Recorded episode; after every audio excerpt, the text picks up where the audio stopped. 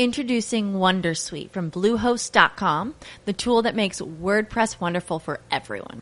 Website creation is hard, but now with Bluehost, you can answer a few simple questions about your business and goals, and the Wondersuite tools will automatically lay out your WordPress website or store in minutes. Seriously. From there, you can customize your design, pick your brand colors, and add blocks. No custom theme or coding required. You'll get content suggestions that you can keep or revise, and with Yoast SEO built in, we automatically help you get found in search engines. From step by step guidance to suggested plugins to an AI powered help bot. Our built in tools make WordPress wonderful for everyone. Maybe that's why Bluehost has been recommended by WordPress.org since 2005. Whether you're a beginner or a pro, you can join over 2 million Bluehost users. Go to bluehost.com slash Wondersuite. That's bluehost.com slash Wondersuite. Como nuevo cliente de Western Union, puedes disfrutar de una tarifa de envío de 0 dólares en tu primera transferencia internacional de dinero en línea. Envía dinero a los tuyos en casa de manera rápida, fácil y conveniente. Visita westernunion.com o descarga nuestra app hoy mismo y tu primera tarifa de envío corre por nuestra cuenta. Aplican ganancias por cambio de moneda. No disponible para tarjetas de crédito y envíos a Cuba. Servicios proporcionados por Western Union Financial Services Inc. NMLS 906983 o Western Union International Services LLS NMLS 9069 985. Estás a punto de escuchar tu podcast favorito conducido de manera diferente.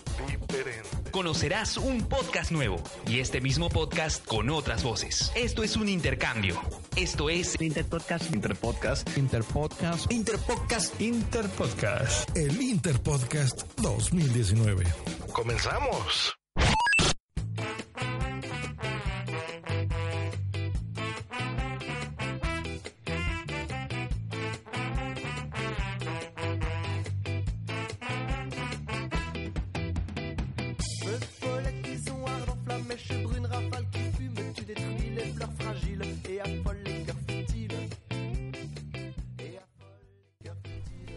Y un saludo a todos. Aquí les habla Jin desde este programa especial de Invita a la Casa, edición Malvivir o Malviviente, como le queramos decir ustedes. Un saludo a todos. Esto es parte de eh, la convocatoria, se puede decir, de Interpodcast. Una, una, este, ¿cómo decirlo? Es, es una, es un apoyo entre varios podcasters latinoamericanos y también este españoles en este caso, que se unen y hacen un intercambio de contenido para promover el podcast de habla hispana. En este caso, en esta oportunidad, nos ha tocado imitar al podcast de Invita a la Casa, podcast español, el cual lo pueden encontrar en iBox y Spotify, creo que están, no sé, no estoy seguro si están en iTunes, pero pueden buscar, entrar a su página web y escuchar sus programas, que es un podcast de mm, eh, eh, noticias, comentarios, experiencias, etcétera, ¿no? Y nosotros que somos Omar Vivir, somos un podcast de anime, manga, pues como que es totalmente diferente de nuestro tema habitual, pero estamos haciendo nuestro mayor esfuerzo y aunque con bastantes este demoras, lamentablemente sí este programa va a salir un poquito tarde del aire porque este hemos tenido algunos problemas, cambié de trabajo, así que los tiempos se reducieron bastante para poder este grabarlo, por así decirlo, ¿no? Pero bueno, no me encuentro solo. Yo me, encuentro aquí, un lado del micrófono, pero en el otro lado del micrófono está mi compañero Lux. Por favor, Lux, preséntate al público que nos escucha. Muy buenas noches a todos. Soy miembro fundador de este programa, junto con Saludos a todos. Bien, bien. Ahí está Lux, ahí. ¿Qué tal, Lux? ¿Cómo te va la semana? Normal. Estoy casi listo ya para poder graduarme. Casi listo ya. Perfecto. Perfecto, Luz, por fin. Sí, por fin, después de tres años. después de tres años intentándolo. Intentándolo, como tú dices. Pero ahora sí. Bye. La tercera la vencida, ¿no? Eso espero, eso espero, Lux, porque desde que te conozco tengo bastante tiempo eh, recordándote este eh, que estás intentando, intentando y intentando graduar. Bueno, que sí, me joden los intentos con la tesis. Ahora que he, optado por un camino distinto, ahora sí va, ahora sí lo veo más seguro. Y precisamente porque me amenazaron que si es que no me gradúo este año me botan pues. ¿Cómo? ¿Cómo es eso posible? Si no te gradúas ahora, ¿ya no te vas a poder graduar? Claro, porque es- no, me refiero a que botan de la jato, de mi jato. Ah, ah, te botan de la casa si no terminas. La- Sí. Qué fuerte, Lux. Espero que te vaya bien, eh. espero que te vaya bien. ¿ah? Sí, porque si no, aquí tengo mi botellita de agua con campeón. No te preocupes, Lux, te puedo dar cobijo. Ahí tengo cuartos vacíos en mi casa. Como perro ahí. Claro, y para que, que se cuides la casa, weón. Pero bueno, Lux, cuéntame, ¿qué tenemos para este programa especial? ¿Cuáles son las secciones? Bueno, tenemos varias secciones, las cuales se van a poder un poco entretener, por así decirlo. Tenemos, por ejemplo, la sección de la gata curiosa, donde hablemos de un dato curioso que ha- hayamos averiguado. También está la sección de placeres nada culpables, en la que estaremos hablando sobre cosas que, que nos gustan, pero que no podemos admitir en público. Ah, en un público Así es, menos. así es. Así es, es algo que no podemos normalmente decirlo. Luego está la sección de la claqueta, en la que invitamos a un, a un, perso- a un personaje bastante especial para que nos hable sobre una película que, que todos hemos visto. Así es. También está la ciencialista, donde hablaremos de noticias sobre ciencia que, hay, que sea relevante esto, en estos últimos días. Y por último, tenemos los de nubes y drones, donde hablaremos sobre algunas noticias del mercado tecnológico que también sean relevantes en estos últimos días. Así es. Teníamos pensado hacer un par de secciones más, pero por tiempo, como le digo, hemos tenido que, que, que, que suprimirlas lamentablemente. Nos hubiera gustado hablar un poquito más, porque me parece que Invita a la Casa tiene secciones muy interesantes. En serio, me, me hubiera gustado hacer las otras dos secciones que nos falta, pero bueno, hecho debe continuar y no podemos quedar mal. Y pues nada, Lux, eh, creo que podemos dar por iniciado este especial de Invita a la Casa Malviviente. Bien, adelante Lux, a por ellos.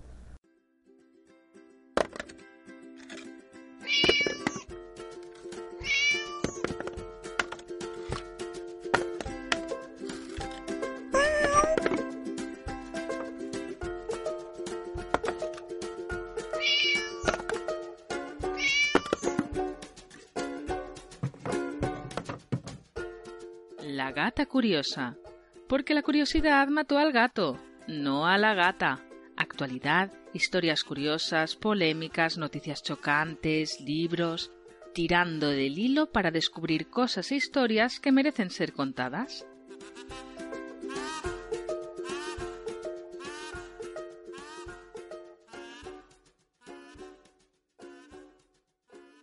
Y continuamos con este programa especial del Invita a la Casa, versión Malvivir.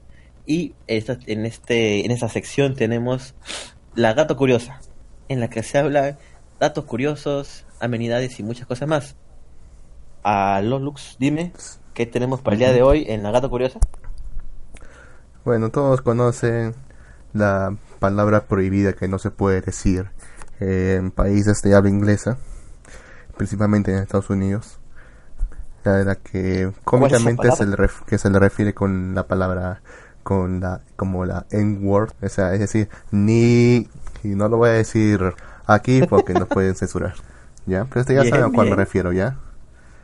Ya. Esa palabra que se le refiere a individuos con, con una gran cantidad de melanina de forma muy despectiva. ¿Ya? Ya. Ya, pues, ya. No voy a hablar sobre esa palabra en sí, sino sobre otra palabra que es muy, es muy inocente, por así decirlo, pero que trágicamente se le relaciona bastante con esa palabra y es que es eh, que se van a dar cuenta por qué, pero el significado no tiene nada que ver, a menos, a menos eh, de primera vista. Y estoy hablando de la palabra niggardly. Niggardly, así traducido al español, significaría avaro, tacaño o hasta miserable. Bien. Pero como ustedes se dan cuenta, en las, eh, eh, sus primeras letras tienen un- una gran similitud a este, insulto racial. Así que equivocadamente se le asocia con este insulto, a pesar de que tiene un significado bastante inocente por sí mismo. Y es por eso que no se, le, no se le recomienda a nadie decir esto en ningún momento, a pesar de su, su, inoce- su inocente, inocente significado. Y ya ha habido ya bastantes controversias por el uso de estas palabras. Por ejemplo, hubo un incidente en 1999 que, en que una en que cierto político en apoyo del en el entonces alcalde de, estado, de Washington se, se refirió al presupuesto como niggardly, que significa avaro o miserable. Y obviamente la, la gente que no entiende, no, no, como no se usa esta palabra mucho, la asociaban di- directamente como que estuviera, como si estuviera dando una, una calidad de gente de ese color, ni. Esto sí que esto verdaderamente molestó a muchos colegas negros de, este sujeto, quienes, quienes lo mm, malinterpretaron como un insulto racial. Incluso demanda, denunciaron este hecho. Y fue tanto este, fue tanto la, la, problemática por este hecho que el, político que lo dijo tuvo que firmar su, re- su renuncia. Ah, y el alcalde lo aceptó. Ya, inc- incluso después de eso fue, hubo una presión pública para que salió de otros miembros de la comunidad para que revisaran esto y, y como se dieron cuenta que la palabra es inocente no tiene, la culpa de tener cierto parecido cierto parecido gramatical al, o fonético a, esta- palabra, este insulto racial, pidieron que por favor regrese a su, a su puesto, ese, este político. Sin embargo, él se, él se este político se negó, insistiendo en que no se sentía victimizado por el incidente, sino que había, había aprendido la lección, que en primer lugar tenía que darse cuenta que no puede usar todo tipo de palabras si es eh, complicadas, si es que si es que no se va a entender. Y en segundo lugar, que podía haber caído en una especie de racismo, racismo ciego, por así decirlo. Porque a pesar de que para una persona blanca no tiene ningún significado peyorativo en sí, para una, una persona afroamericana, como él dice, sí podría serlo, solo, solamente por el este sentido fonético. Mm, Y este es un y a pesar de que esto podría haber sido el único incidente, todavía mucho más. Sin embargo, el, en este, este incidente incluso se llegó a debate en el Senado estadounidense, en el contexto de la sensibilidad racial y la, y política, donde, donde estaban, estaban debatiendo sobre si que uso- esta palabra debía ser evitada a, a toda costa. En palabras de uno de los de uno de los periodistas que cubrían el evento, tenían que llegar a un tenía que llegar a un consenso en el que en el que ambas tendencias políticas pudieran estar de acuerdo. Eh, incluso entre los, los defensores del diccionario y aquellos que realmente se sentían ofendidos solamente por mencionar esta palabra. Entonces eh, uno tiene un, uno de los el presidente de la, de la Asociación Nacional para el Avance del- de las Personas de Color, como se traduce en español, deploraban la ofensa que supuestamente había, cometido este político haber usado esa palabra. Dice, él mencionó que uno odiaba tener que pensar en censurar tu propio lenguaje para, para entender que contentar la, la falta de entendimiento de otras personas. A pesar de, de haberse ofendido, dijo que no debía haber renunciado.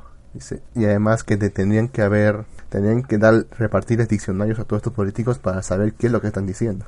incluso, incluso él mismo mencionó, incluso él mismo usó esta palabra para poder emitir, un- se unió a poder emitir un juicio diciendo, me parece que el mayor ha sido niggardly en su juicio sobre esta, sobre esta materia. Y ahí podría haber quedado este incidente. Sin embargo, ha habido un- otra gran cantidad de incidentes sobre este uso peyorativo de esta palabra. Incluso se usa hoy en día también como meme. Solamente quienes estén más avesados en, el uso de, de páginas, fanpage o cualquier cosa que es- esté relacionado con el habla inglesa y con la política, la política estadounidense habrán encontrado esta palabra usada porque eh, para referirse también a este a a este tipo de personas con una alta melanina en la, en la piel, justamente porque no es en sí misma racista. Sin embargo, puede confundirse rápidamente, rápidamente como, como racista.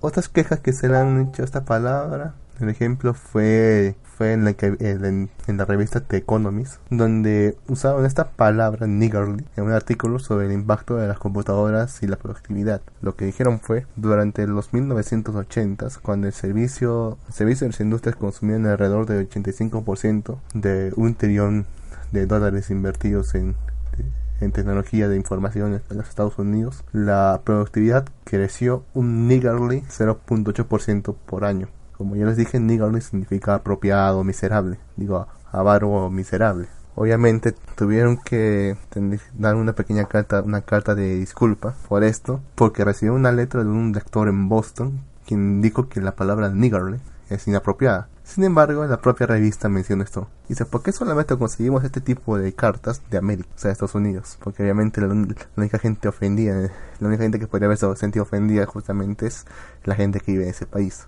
Introducing Wondersuite from Bluehost.com, the tool that makes WordPress wonderful for everyone. Website creation is hard, but now with Bluehost, you can answer a few simple questions about your business and goals, and the Wondersuite tools will automatically lay out your WordPress website or store in minutes. Seriously.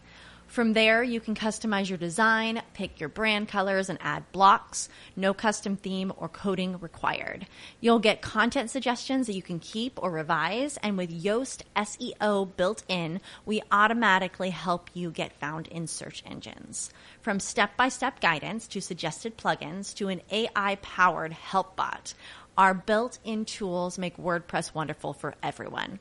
Maybe that's why Bluehost has been recommended by WordPress.org since 2005. Whether you're a beginner or a pro, you can join over 2 million Bluehost users. Go to bluehost.com slash wondersuite. That's bluehost.com slash wondersuite. As a new Western Union customer, you can enjoy a $0 transfer fee on your first international online money transfer. Send money to your family and friends back home the fast, easy, and reliable way. Visit westernunion.com or download our app today to get started, and your first transfer fee is on us. FX gains apply, not available for credit cards and transfers to Cuba. Services offered by Western Union Financial Services Inc. and MLS 906983 or Western Union International Services LLC and MLS 906985. También está el, incidente de Dallas Morning News, cuando, estaban cubriendo un incidente en, Washington DC pues, cerca de 1999. Este medio baneó el uso de esta palabra después de que un, una reseña sobre un restaurante hizo que le llegaran un montón de quejas. Como ven, hay muchos más incidentes como esos que no tendría más sentido comentar. Como le digo, es una, es una palabra que puede ser usada no tiene ningún significado en sí mismo. O sea, no tiene ningún significado peyorativo en sí mismo. Pero sin embargo también puede ser utilizado como, digamos, un eufemismo racista. Para no decir ni, dices niggerly. Y como esto también hay otras palabras, de hecho. Por ejemplo, sniggering. ¿Alguien sabe qué significa sniggering? Eh, significa risitas. Que alguien está riendo así. pero por el pero por obviamente por contener dentro esta palabra prohibida. Obviamente mucha mucha gente de esa tonalidad o incluso gente que simplemente quiere llevar que llevar la enseña de ser políticamente correctos piensa prohibir el uso de estas palabras. Sí, pues es una es una es una palabra como tú dices inocente, pero todo ese tipo de problemas que son graves pues puede ocasionar, ¿no? Y más que nada es porque la gente desconoce esta palabra, ¿no? Que la, y la toman como insulto más que por su verdadero significado, ¿no? Seguro no debe ser muy usada en, eh, eh, en Estados Unidos, más, más debe estar usada seguro en, en Inglaterra, ¿no? En Gran Bretaña o en el Reino Unido en general, ¿no? Por eso es que allá, allá pues como no se usa, la gente la escucha y pues lo que se le viene a la mente es el insulto, ¿no? Y es normal, porque sea, es que eh, la gente que por lo general piensa que esto es un insulto no está muy versada en su propio idioma. Así que piensa que cualquier, que cualquier palabra que, que fonéticamente se le asemeje a este insulto es, es en sí solamente un eufemismo para decir este insulto. Siendo como para decir, si pudiera, si pudiera dar un paralelismo en nuestro país, sería, para no decir serrano, diría no sé, no sé lo, como usan en el, como usan en el panfleto, serrano. que por sí mismo no significa nada, pero bueno. Pero ya se sabe a lo, a lo que, está haciendo. A lo, bueno, a lo que estás aludiendo, exactamente. Claro, claro, ya se sabe lo que, a lo que se está haciendo alusión, pero en este caso es diferente, porque la palabra en realidad sí existe. En Ajá. cambio, lo que te y rano, pues esa palabra no, no, no existe, pues, ¿no? Pero en cambio, la palabra que tú cuentas, pues, es, sí, sí, existe y tiene su significado, ¿no? Entonces, qué, qué, qué curioso estos, estos, esta palabrita, Lux. Uh -huh. Esa es la curiosidad que le vine a traer. Ahora, si es que alguna vez alguno de los oyentes se aventura en Estados Unidos o cualquier país de habla inglesa y se le ocurre decir esta palabra, evítelo. Principalmente si es que hay, si tiene presencia de gente con alto, alta concentración de melanina en la piel alrededor suyo. bueno, con esa recomendación cerramos la, la sección de la gata curiosa, pero no se vayan, aún vienen más secciones y volvemos.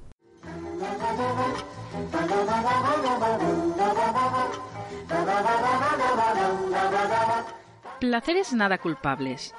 Pelis casposas, series pasadas de moda, pasteladas, ñoñerías y cultura trash.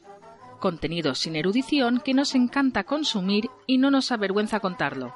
Placeres nada culpables. Porque no somos culturetas. Ni falta que hace.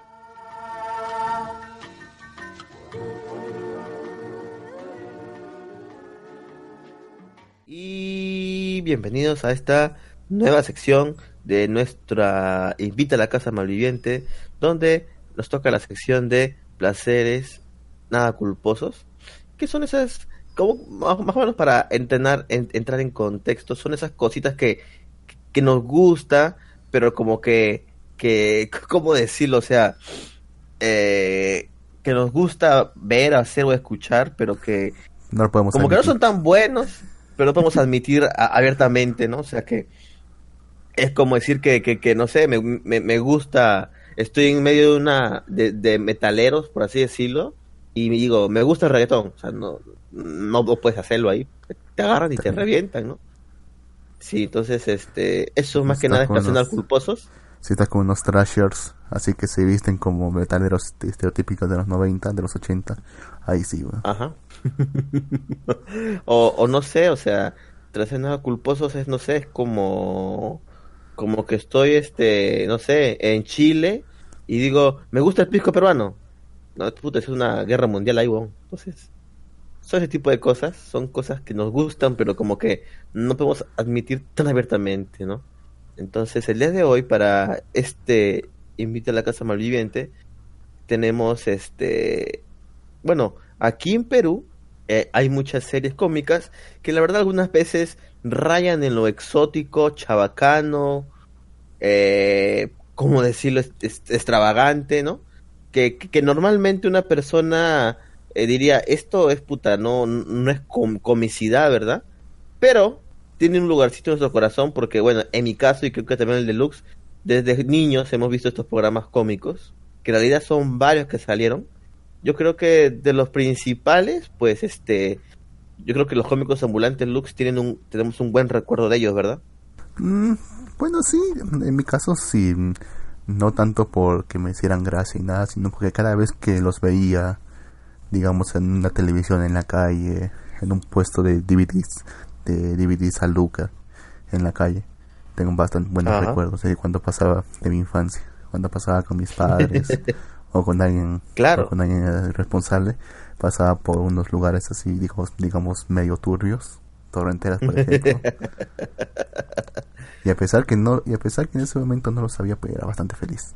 Claro, mira, para entrar en contexto y la gente dirá, la gente dirá, ¿qué son cómicos ambulantes? ¿Qué están hablando ellos?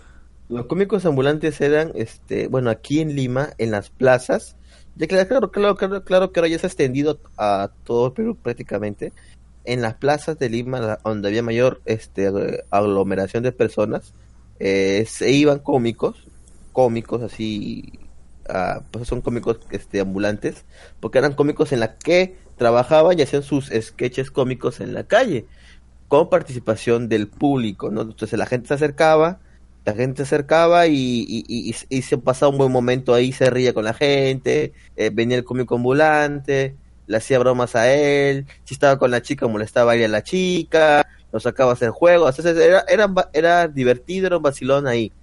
Luego este formato, algún este algún productor supongo que se habrá enterado de que existía y lo quiso pasar en la televisión. Entonces lo que hizo fue contratar a estos cómicos más populares que estaban en la calle y llevarlos a un canal de televisión en el cual frente a público en vivo, así casi sim- simularon un poco eh, como las banquetas que, claro, o sea, quisieron hacer similar a lo que hacían ellos ya en la calle, ¿no? Entonces ponían público, los cómicos solamente hacían sus sketch, el público participaba y todo ese tipo de cosas, ¿no? Entonces, este, tuvo un relativa, tuvo éxito en realidad, sí, no, relativamente no, tuvo un éxito, Eh, la gente se mataba de la risa, incluso estaba en el prime time del sábado, o sea, tenía un horario importante, a eso de las 8 de la noche comenzaban los cómicos ambulantes de un canal, ¿no? Y luego eh, esta fórmula otro canal también la copió, que fue canal, este, bueno, comenzó Frecuencia Latina y lo copió este Panamericana Televisión. Entonces, todo estaba bien hasta que, bueno, al ser ellos cómicos ambulantes, pues, como decir, de la calle, tienen unos chistes con un no vamos a decir groseros por así por así decirlo Soeces, fuertes controversiales polémicos. Pero imagínate en esa época imagínate en esa época ya o sea que estamos hablando de los noventas o, dos miles dos miles no 90 90 no, entre 90 y 2000 sí. Ya en esa época eran controversiales imagínense ahora. Sí o sea en esa época habían este, o sea, los cómicos como, eh, eh, ustedes los han visto, no sé si en sus países habrá, pero, o sea, se vestían de mujeres, se peleaban ahí entre mujeres, o sea, se había reflejado, ¿cómo decirlo? Se había reflejado lo que era el Perú realmente, ¿no? Machista, este, puta, vulgar, todo ese tipo de cosas, ¿no?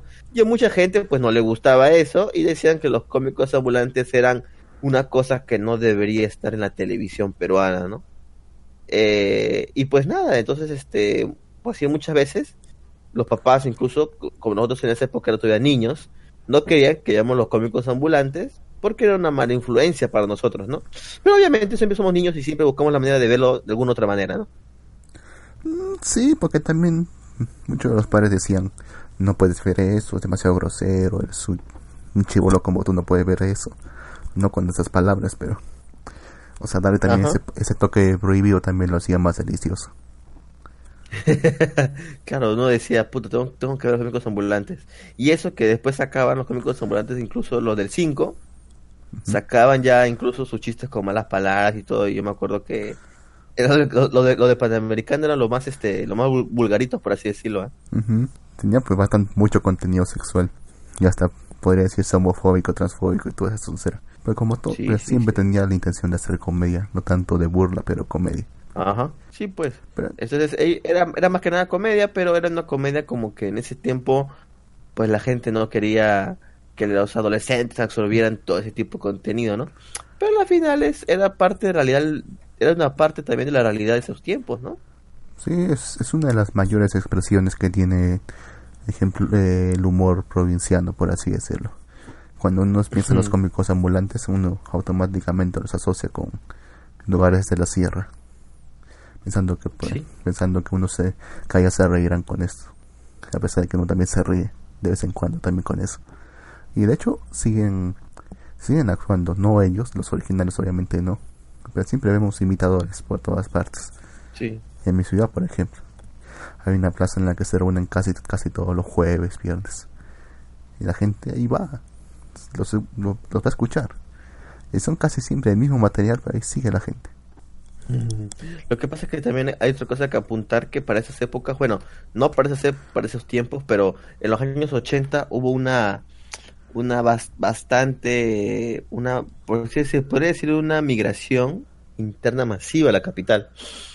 Entonces había bastantes personas de diferentes sitios y, obviamente los cómicos ambulantes no eran la excepción, pues que tenían varios de ellos, incluso se disfrazaban de locales de, su, de, sus, de, sus regiones respectivas, ¿no? Tenemos como, este, no sé, cuando había un cómico que se vestía de paisana, o hacía chistes, uno que bailaba, que bailaba guay, las cosas, tipo de cosas, ¿no? O sea, era, era toda una mixtura, porque también había cómicos ambulantes na, este, que eran este, de aquí de Lima, ¿no?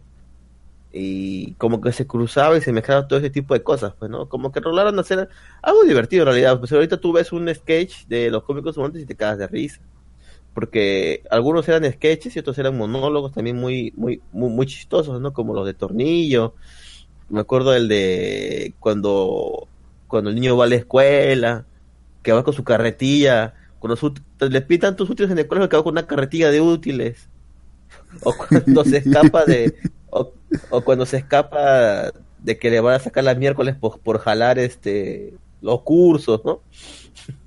Entonces es divertido. O otros sketches que eran como el de la de Pompinchú, que era en esa época de moda estaba Pikachu, ¿no? El personaje de Pokémon y ellos pusieron como una una sátira sobre ese personaje y sacaron a Pompinchú que uno de los cómicos, uno de los cómicos ambulantes era pues un enanito. Bueno, no tanto, era, era, era chato nada más, no era enano, enano, ¿verdad? Pero bien chato era ese huevón. Sí. No enano. y lo, prácticamente, pero, o sea, no sufre el ánimo porque es otra cosa, ¿no? Pero la cosa es que este pata se puede disfrazar de, de, de Pikachu y se queda bombi. Introducing Wondersuite from Bluehost.com, the tool that makes WordPress wonderful for everyone. Website creation is hard, but now with Bluehost, you can answer a few simple questions about your business and goals, and the Wondersuite tools will automatically lay out your WordPress website or store in minutes. Seriously. From there, you can customize your design, pick your brand colors, and add blocks. No custom theme or coding required. You'll get content suggestions that you can keep or revise, and with Yoast SEO built in, we automatically help you get found in search engines. From step by step guidance to suggested plugins to an AI powered help bot, our built in tools make WordPress wonderful for everyone. Maybe that's why Bluehost has been recommended by WordPress.org since 2005. Whether you're a beginner or a pro, you can join over 2 million Bluehost users. Go to bluehost.com slash Wondersuite. That's bluehost.com slash Wondersuite. With Lucky Land slots, you can get lucky just about anywhere. Dearly beloved, we are gathered here today to. Has anyone seen the bride and groom? Sorry, sorry, we're here. We were getting lucky in the limo and we lost track of time. No, Lucky Land Casino, with cash prizes that add up quicker than a guest registry. In that case, I pronounce you lucky. Play for free at LuckyLandSlots.com. Daily bonuses are waiting. No purchase necessary. Void where prohibited by law. 18 plus. Terms and conditions apply. See website for details. Y venía a salvar este a, a, a, la gente y venía con su ¿cómo se llama? ¿Cómo se llama lo que tenía? Tenía uno mm. como que voltaba polvo. No recuerdo cómo se llama esa nota. Tan, tan no, no me acuerdo. Bueno, Pero, en fin. la, la situación, ajá. La cosa es que era muy divertido ese tipo de ese tipo de, de sketches, el, el, el Johnny la Bibi, otros, otros la, en el en Panamericana la, las hermanos carajo, o sea habían había habían varias cosas divertidas, o conocer los sketches del bus, salí, estaba también este, ¿cómo se llama este? Este, Joffrey, había, había varios cómicos muy muy muy divertidos y que en la actualidad pues este muchos de ellos ya no están con nosotros han fallecido por diferentes uh -huh. causas algunos dicen algunos dicen que incluso es la maldición de los cómicos ambulantes no sí porque o sea hay hay todavía varios que son jóvenes o sea en realidad los que han fallecido aún pues tenían cómo decirlo tiempo de vida no sé o sea aún tenían este bastante tiempo para para continuar no pero por eh, por enfermedades terminales lamentablemente han fallecido. Mm, es una tristeza, sí. Casi, casi parece el club de los 27. Que todos los rockeros importantes morían a los 27 años. No, sí, está... es es súper raro. Pero hasta lo que recuerdo, ellos no solamente hacían humor de la vida diaria, por así decirlo. No se metían en temas políticos, a menos no en los 90, hasta donde recuerdo. Uh -huh. Uh -huh. Lo que sí, no. se, los que, humor los político que sí no hacían, los que sí hacían humor político eran los del especial del humor, por ejemplo, o, y todos sus antecedentes claro. y, y, posteriores. De en esa época, sí. ajá, ahora, ahora pasando de ese tipo de humor que era un humor satírico de la, ¿cómo decir, de la sociedad peruana, claro. Sí. Entonces, este, pasamos a lo que es este un humor como que más inteligente, que es un humor como que ya la gente podría aceptar, por así decirlo, ¿no? Por, por, así decirlo, ¿no? Como que la gente podría aceptar, ¿no?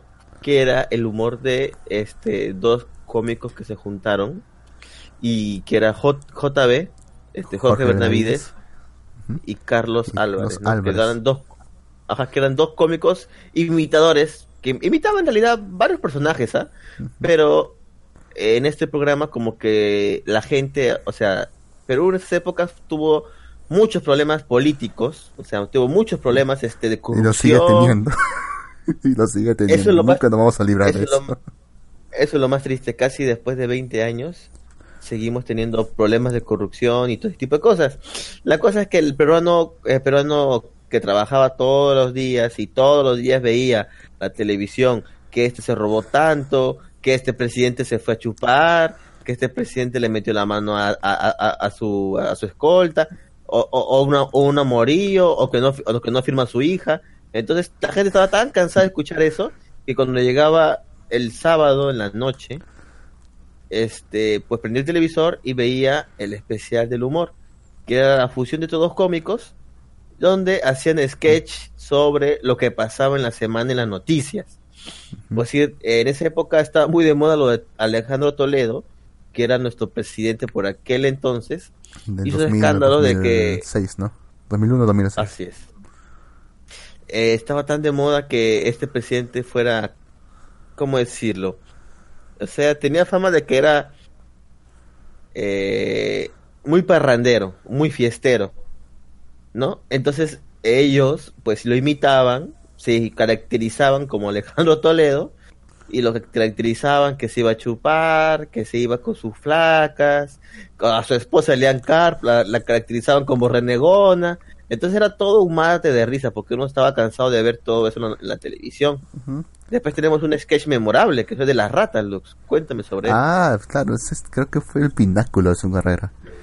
Justamente, Sí. justamente cuando se descubrió el escándalo que hubo en, en el gobierno fujimorista, en el cual se hubo concesión de, de campos petrolíferos a, a fav- a favor de miembros del partido y, y fueron enjuiciados. Se le conocía principalmente a, do- a dos personajes políticos, al- eh, creo que uno es Kimper y el otro es Rómulo. Rómulo. Alegría, sí. Rómulo Alegría, ¿no? No me acuerdo bien sus nombres. Pero en el, en el sketch eran Rómulo y Vieto, las ratas. Y se vestían Las ratas. literalmente como ratas. Sí, y, su- y sus, y, y sus sketches, y sus sketches son- hechos fueron, eran los mejores, eran los más graciosos. Y los más diversos. Claro. Porque una, una de las cosas que, que quizás se le pueda culpar más al especie del humor es que repetía demasiados sketches. O sea, el, el sketch siempre era el mismo, pero cambiaba el tema. Pero en cambio Claro. con, Rómulo, y- con Rómulo y Vieto, el sketch también era el mismo, pero se notaba una mayor variedad. Porque realmente lo, ahí se soldaban, ¿ah? Todo lo que no decían en otro sketch, ahí lo decían tranquilamente. Y realmente Es que ¿sabes qué pasa? Es que ¿sabes qué pasa? Porque que tienen cierta libertad. Era porque, bueno, para que la gente se entere, como dijo Lux, fue un escándalo de corrupción entre dos. eh, en ese tiempo eran congresistas ellos, creo, ¿no? Mm, no recuerdo. Uno era sí. Uno creo que, bueno, la cosa es solamente que era eran- miembro del partido. Ajá. Así es. Entonces, lo que pasa es que estos dos personajes eh, fueron, como decir, una de sus llamadas entre los dos fue intervenida y publicada. Y justo esa llamada, este, hablaban sobre un faenón y una aceitada. O sea, eran términos tan, ¿cómo decirlo? Este, caraduras o, o coloquiales o callejeros. Sí. Que no, o sea, no parecía que estos tipos eran políticos peruanos, sino que parecían que eran tipos de una esquina que están hablando sobre un negocio de, trucho, ¿no? Como, su, como un par de choros planeando el atraco a su propia víctima. A su próxima Claro, o víctima. sea, claro, como un ladro- ladro- ladronzuelo callejero, hablaban de que hay que, hay que, hay que aceitar a este de acá, para que suelte acá, y la hacemos linda, hacemos un faenón, cada uno recibe su aceitada y todo feliz. Entonces fue tanto, tan- o sea, tan, tan- tanto fue eso que prácticamente el, el sketch se hacía solo, o sea, tú escuchabas nomás la noticia y ya te reías, weón. Entonces, el especial de humor supo sacar eso lo máximo, creo, porque incluso me acuerdo que estaban vestidos de rata y tenían su cola. Y me acuerdo cuando se iban, cerraban la puerta y la... ¡Ay, mi cola, carajo! Siempre se aplastaba la cola, o cuando la, ya, en, en la actualidad los dos estaban presos, este, en cárceles diferentes, los dos se metían por el water y se reunían, en- se reunían en el desagüe a conversar, entonces era... era risible ese, Sí. ese sketch, ¿no? Cuando, ¿No? cuando intentaron meterse una cama, a la cámara del Poder Judicial para borrar sus grabaciones. También, Y terminaron, y terminaron, y terminaron volando en vida este pedazo. Cuando, cuando, cuando, cuando salió que a uno le dieron prisión preventiva y lo metieron a la cárcel y, y el otro tenía que rescatarlo porque estaba con arresto domiciliario. Ahí- ahí Sí, era o sea, era, era, era, eran sketches que muy divertidos, muy divertidos. Sí, o sea, en el especial humor teníamos que darle la virtud de que no se callara. O sea, le daba a todos por todas partes y no, ten- no tenía mucho, no tenía miedo. En ese, en- hasta en, en ese entonces no tenía miedo de darle a nadie. Y es una línea que se ha mantenido desde sus antecedentes, por ejemplo en, en J, eh, JB Noticias, que creo que fue el primero, cuando también te- cuando reunía también a otro, a otros eh, humoristas, entre ellos el infame, Claro. por así decirlo, Carlos Vilches. Luego también con los inimitables, cuando, cuando ya estuvieron juntos, que también imitaban el humor de esa época. Era un poco más recatado. Cuando, cuando se consagraron fue en su periodo en el especial del humor, que duró, y como todo lo bueno tiene que llegar hasta un final, duró hasta poco antes de, la, de las elecciones del 2011, en la época de Humala. Ajá. Entonces el, el dúo se separó y cada uno se fue, cada uno se fue por su lado. Que en la Ahora- actualidad, este, creo que le va muchísimo mejor a, a JB, ¿no? Justo Creo el, sí. otro día estaba viendo, sí, porque Carlos Álvarez no está en nada, o sea, estaba en, en un canal ex de, ante- de antena muerta o antena fría, como le digan. O sea que la- las ve pocas personas, ¿no? Pero JB siguen en, en latino, en latinoamericano, o latina creo que no. Latina es ahora. Creo que es, creo que más que todo por un factor. Eh, JB, JB como que empezó a olvidarse del humor político y, y, se dedicó mucho más al humor farandulero. Y- o sea, Ajá. de, de burlarse del, de burlarse de la, de la, de la farándula de Hollywood, como quiere decir. Mira, mira, Pero como que por- saca, pero- como que, como, como, termina, termina, termina. Pero por otro lado, Carlos Álvarez en un principio también intentó hacer eso, pero vio que, que realmente su fuerte es el humor político y siguió con eso. Pero como ya no está la dupla, ya no se puede hacer, y el humor político no se puede hacer bien en soliloquio, en un monólogo, ya como, como que empezó a decaer. Yo, sin embargo, yo todavía iría a sus eventos. Yo siempre cuando veo un evento suyo, digo, voy a ir, pero siempre me lo pierdo. Yo solamente fui a uno de ahora que me acuerdo. Claro, mira, Carlos, Carlos, Carlos Álvarez, este, es un cómico, o sea, muy bueno, imitador, pero como que él siempre se centra más por ese tipo de cosas, como por lo político, ¿no? Y como que algunas veces se siente tan repetitivo lo político, entonces como que JB, en paralelo, como que entendió eso y como que combina lo político con lo que está pues sonado ahora, que es la farándula, ¿no? Y como que a veces saca sus sketches políticos, por decir los de Nadine, los de Chino Fujimori, no son tan buenos como lo eran, como lo hacía junto a Carlos Álvarez, pero aún está ahí, ¿no? O pues si ahorita han hecho un sketch del árabe este que vino de no sé qué país a, a visitar a este niño que estudiaba bajo un poste de luz. ¿Ah, sí? ¿Has visto, has visto, has visto esa noticia? ¿No has visto esa noticia? No, ni, no, ni enterado. O sea, en Trujillo había un niño que no tenía luz y el niño se puso a estudiar debajo de un poste porque en su casa no tenía luz, ¿no? Entonces ese video, que lo puso incluso la municipalidad, lo, fue el que lo colgó en internet y todo, llegó hasta manos de un millonario filántropo, dicen. La verdad no tengo seguridad de eso, pero bueno, la cosa es que llegó, no sé de qué país, pero es un país este de Oriente Medio, árabe, y este pues este vino a visitar al niño, fue a su casa, le dio plata, fue este a visitar el colegio, vio que estaba hasta las patas y prometió que iba a construir un colegio nuevo y una casa nueva para este niño Víctor, ¿no? Todo muy bonito, la noticia, todo claro, conmovedor y todo. Incluso este, luego de esto, otra cosa que ahí pasó fue que eh, este tipo quiere hacer un colegio e implementarlo todo. O sea, quiere hacer un colegio nuevo para estos niños porque su colegio está hasta las patas y implementarlo. Y adivina qué pasó. ¿Qué pasó? El Ministerio de Educación dijo, no, que primero antes de construir hay que evaluar, hay que ver las PCs, que, que el informe técnico de las PCs, hay que tienen tienen que hacer una solicitud de, de ¿cómo se llama? De, ¿cómo se dice esto? De una solicitud de, este, ayuda, no sé, ¿cómo se le dice? La cosa es que para donar, una solicitud de donación, una solicitud de donación, o sea, para donar, tienes que hacer una, llenar una solicitud, llevar el, el trámite, Mm, después de eso, es un es que informe eso técnico. Es que eso es triste, weón, porque acá en Perú, ya, la donación también paga impuestos, sea. Claro, claro, me imagino. O sea, la, la SUNAT dice, si quieres regalar, hazlo con tu plata, pero igual me voy a llevar la mía. Así es.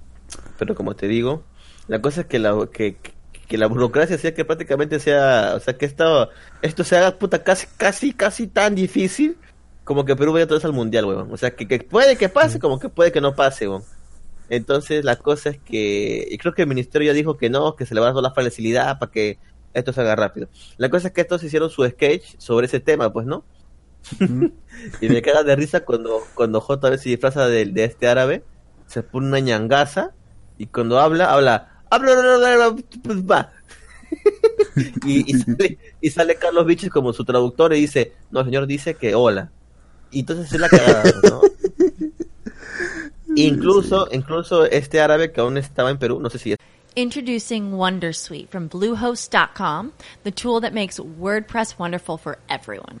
Website creation is hard, but now with Bluehost, you can answer a few simple questions about your business and goals, and the Wondersuite tools will automatically lay out your WordPress website or store in minutes. Seriously.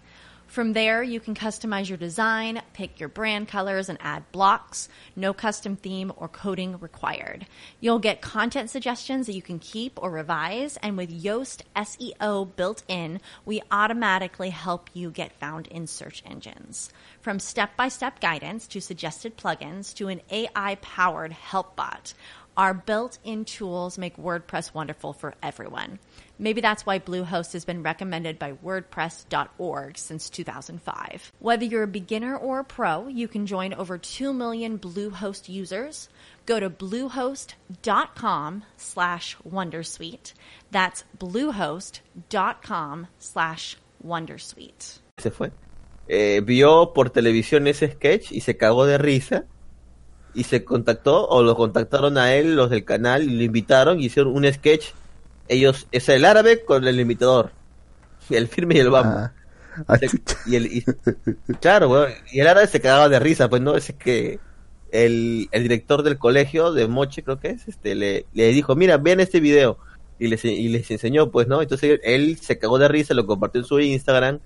JB lo vio y lo contactó y hicieron un crossover ahí pues no muy divertido. El árabe tenía correa, solo que no le gustó lo de la nariz. Dice, puta, ese no es mi nariz, weón, porque le ha puesto narizón ese? Pero, JB Bueno, es una cagada, imi- pero J- bueno, cuando se imita se, se exagera, pues siempre. Claro, claro. eh, El, el árabe se cagó de risa. Le regalaron este su casaca a la paisana Jacinta, se la puso, la coche su madre. Mm. Y ya, bacán. O sea, este tipo de sketches son recontra sanos y recontra bacanes, weón. ¿No? Eh, Es algo que tenemos, Lux. que tenemos- es algo que tenemos que agradecer aquí en Perú, de que realmente el humor político se ha mantenido todavía. O sea, desde el- incluso desde, desde la época de la dictadura hemos tenido humor político siempre, hasta incluso hasta nuestros días. Es algo que, por es. ejemplo, países como México no han tenido. En hasta donde hasta donde tengo entendido en México eh, prácticamente no existía el humor político porque las grandes televisoras pues estaban amañadas con el gobierno y no tenían y no querían ver que nadie les tirase, les tirase dedo ni siquiera por insinuación. Así- aparentemente el único humor político que estaba permitido era el extranjero. O sea burlarse de cosas que pasaban en el extranjero y no en el local. Aquí ha habido más correa ancha en ese sentido. Una muestra que nuestra Claro. democracia es mucho, más- es mucho más fuerte que la mexicana. Pero por otro lado Es que- eh, también también nos hemos cosas, son varias cosas, son varias cosas. Por otro lado, también hemos hablado del humor provinciano en sí mismo, del humor político y farandulero. Pero también nos hemos burlado, de cierta forma, de nuestros, de nuestros propios habitan- habitantes. Y quizá el, el Ujú. caso más polémico, por así decirlo, sea, sea el causado por uno de los, uno de los inte- integrantes del programa que hemos mencionado anteriormente, que es el caso de la Sí. persona Jacinta. Y ese es uno, ¿ah? porque también de cuerda también está el negro mama. Sí, pero no ha levantado tanto polvo como el persona Jacinta. No, si la Asociación Peruana de Afroperuanos reclamó que saquen el personaje y lo retiraron varias veces. ¿no? Creo que volvía. es- Lo que pasa que para que la gente Pues, entienda en negro. contexto, capaz, capaz mucha gente no, no conoce Perú, pero Perú eh, tiene una de las mayores, este, ¿cómo decirlo? Pluriculturas. O sea, lo que pasa es que en la época del virrey multicultural. multicultural multicultural sí en la época de la de la conquista de la colonia pues vinieron bastantes este personas Inmigrantes. de muchísimos países. Hay chinos hay japoneses hay italianos hay alemanes hay negros africanos. Hay hay de todos, hay, hay, y eso es un, un, poco, porque incluso también creo que hay este, este de otros países, italianos también creo que hay, entonces, este, Incluso como que se formó bastante que ya había en Perú. Uh -huh. Imagínate. Eh, costa, sierra y selva, que tanta, tantas culturas había Ah, tan, sí. cada una tan distinta. Fue, Así toda una, fue toda una mazamorra de, de culturas. Claro, por eso que en Perú hay diferentes tipos, o sea, por eso que Perú tiene las comidas, yo pienso, más deliciosas, porque porque tuvo un poquito de cada de los países que se come más rico, o sea, en Italia se come riquísimo, Francia igual, China también, Japón también, entonces imagínate todas esas comidas mezcladas en un solo sitio, por eso que hay lo que se le denomina aquí en Perú comida fusión, ¿no? Bueno, en paralelo a esto, pues eh, socialmente se crearon muchísimos estereotipos. El chinito de la esquina de la bodega, el negrito mazamorrero, el provinciano ignorante, eh, no sé, ¿qué más? ¿Qué más? Este, no sé, el, el- el gringo pituco, ¿no? Entonces, todo ese tipo de, estereo- de, de estereotipos eran reflejados también en los programas cómicos, ¿no? Como este, este cómico, este Jorge Benavides, en su caso él hacía personajes satirizando estos estereotipos, ¿no? Por decir, estaba el negro mama, que era un afroamericano, eh, en su mayoría del tiempo era un afroamericano que siempre como que lo bulleaban, pero que al final salía ganando él, ¿no? Entonces este personaje pues era, no sé si lo pueden ustedes buscar, negro mama, este, Perú, pongan, no, No. sé. Y, van a, claro, o sea, imitaba, decía, mamá, algún día será mi día de suerte, algún día. Y, y te cagabas de risa, todo, pero obviamente había personas de, por decirte, que estaban en contra o no les gustaba esta invitación, porque la habían ofensiva y estaban en todo su derecho. Y bueno, al final este el personaje pues fue retirado, poco a poco lo fueron cambiando, ¿no? Y bueno, pero siempre es que recordaremos al Negro Mama como lo que era, pues, ¿no? Negro Mama era un campeón, al final siempre lograba ganarle a todos, weón. Claro, pues. Y el eh, como dice, como dice Dios, prem- Dios premia el premia la victoria por la constancia o algo así era. Y él era la muestra de eso. Claro. Pero en todo Mama siempre estaba ahí. pero en todo caso el personaje de la persona Jacinta que tuvo su serie así y todo vaya- Su serie y tuvo su película. su serie sus sí su película también sus series tuvo sus series eh, protagonistas y su película, película también protagonista era una O sea, persona tuvo su propio programa. Nació como personaje, pero trascendió tanto que tuvo su propio programa. O sea, que es un, es, un personaje querido en el Perú. y bastante Cualquiera lo conoce. de hecho bastante longevo Sí, bastante.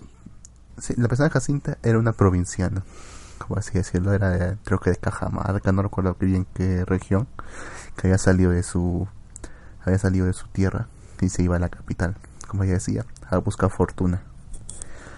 A buscar y, y todo su programa se basaba en, en, en todos los diversos trabajos que buscaba para poder hacer dinero y poder sobrevivir y poder llevarle a, a su gente a su allá a su tierra. Y, y, el, humor, el humor más que todo eran las confusiones que tenían con, con cosas que pasaban en la capital y cosas que, y cosas que ella, ella tenía que ver concebidas, incluso las perversiones que, que ella se imaginaba. Claro, o sea, la persona Jacinta comenzó así, era este un pequeño sketch de una se- este, bueno, una paisana que lavaba la ropa, ¿no? Y llegaba la gente y hablaba con ella y ella pues los los bulleaba, ¿no? Y decía, la flor de papa, la flor de papa. Y, come- y comenzaba a hacer este versos este cómicos, ¿no? eh, era muy gracioso. Este, este personaje trascendió tanto por la gente, o sea, le gustó tanto a la gente, que luego tuvo su propia serie como de mini historias, que duraban 15 minutos, o sea, era un programa de media hora que te lanzaba dos mini historias en la media hora, ¿no? Que era la- como que las aventuras de la paisana Jacinta. Y era pues como, esta es la canción, ¿no? O sea, en la misma canción te entraba la historia. Yo no conozco la capital. Ay, mamacita, me voy para allá. Allá en la Lima los cerros tienen ventanas. Allá en la Lima bailan las aguas. ¿Y esto qué se debía? Que pues en la sierra solamente hay cerro, no hay edificios. Y aquí en Lima pues veía edificios y dice que los cerros tenían ventanas o que bailan las aguas porque en la sierra no, no hay mar, entonces solamente hay ríos y lagos. Pues se sorprendía cuando veía el río y dice que el lago bailaba, ¿no? Entonces era... Y era más que nada un personaje como que se superaba. Ella decía, vendiendo fruna, este... ¿Cómo era? Vendiendo luna. fruna, venden- ventea- limpiando luna, voy a progresar. Porque como, como que la gente se sentía identificado con el personaje Jacinta porque era un personaje que en realidad existía. O sea, la- hay personas que así, o sea, actualmente tienen mucho dinero. Entre comillas se les dicen los nuevos ricos, que empezaron así. Y o sea, hay personas que empezaron madrugando todos los días, vendiendo papa, por así decirlo. Y actualmente se les denomina rey de la papa o no sé qué cosa más hay, un montón así. Pero son por peruanos. ejemplo, el, fundador de Gamarra, por ejemplo, es uno de los casos más emblemáticos. que empezó como, obvio, un sí. pequeño, como un pequeño campesino de, de Camaná en Arequipa. Y que Ajá. terminó siendo como siendo el, el dueño del, del emporio comercial textil más grande del, del país. Imagínense que, o sea, en Gamarra creo que por día se mueven millones de dólares, por día. Entonces imagínense eh, eh, ese emprendimiento, o sea. Pero bueno, la cosa es que era un personaje muy querido por el público peruano porque muchos vean una realidad reflejada, ¿no? Eh, tuvo su éxito, tuvo su, sus varios capítulos, pero igual que el Negro Mama, hubo un momento donde la gente se sentía aludida, yo, y yo personalmente este no, no, veo por dónde, porque la reina Jacinta siempre era un personaje que siempre salía adelante, o sea, hacía, era como mil oficios, hacía miles de trabajos y, y siempre estaba ahí, aunque siempre lo, lo dañaba, pero siempre estaba ahí y era muy gracioso, era muy divertido, pero fue cancelado por ese tipo de cosas. Hay que tener en cuenta que siempre los personajes que, con los que se encontraba se burlaban de ella por su aspecto y por su forma de hablar. Eso en cierta Ajá. forma es ofensivo, pero ella pues les callaba la boca siempre cuando lograba hacer todo. A pesar que al final siempre, como, tengo, como todo tiene que volver a la normalidad, siempre lo se de alguna forma, ya sea por una Ajá. confusión, por algo. Todavía me acuerdo un sketch en que tocó tra- trabajar en una agencia de, de servicios y este, eh, servicios de entretenimiento en la que tenía que enviar un, s- un servicio de, de entretenimiento a una fiesta de niños y otro a una fiesta de a una, a una fiesta de adultos y así dijeron qué tipo de entretenimiento en ambos. Un payasito y unas strippers. Y la cojuda pues, y la cojuda y intercambió los- las direcciones. Y terminaban ambos ambos. Sí, sí, era, era, era, era, era, la Pena Jacinta era un mate de risa, o sea, era, era muy, muy chistoso, ¿no? Pero bueno, este, yo creo, Luz, que por el momento y por esta sección, creo que hemos hablado mucho de la, de la comicidad, eh, y yo creo que eso será todo por esta sección. No, no se vayan, que vienen más secciones. Así que, eh, ¿algo más que quieras decir, Lux? Si es que tienen la oportunidad de ver aunque sea un solo sketch del especial de humor, personaje Jacinta, háganlo. Los mejores están hechos en YouTube. Busquen el especial de humor, Alan, Gar- Alan García o Romulo Vieto y mírenlo, o sea, mata de risa. Aunque no sean peruanos. Así es, así es. Entenderán de una u otra manera el humor. Pero bueno, esto es todo por esta sección. Gracias por escuchar. Esta ha sido la sección de placeres nada culposos, donde hemos hablado de comicidad peruana. Alguna no tan buena como otra, pero i- igual tiene su gustillo ahí. Pero bueno, eh, nos vemos en la siguiente sección. Nos vemos. Saludos.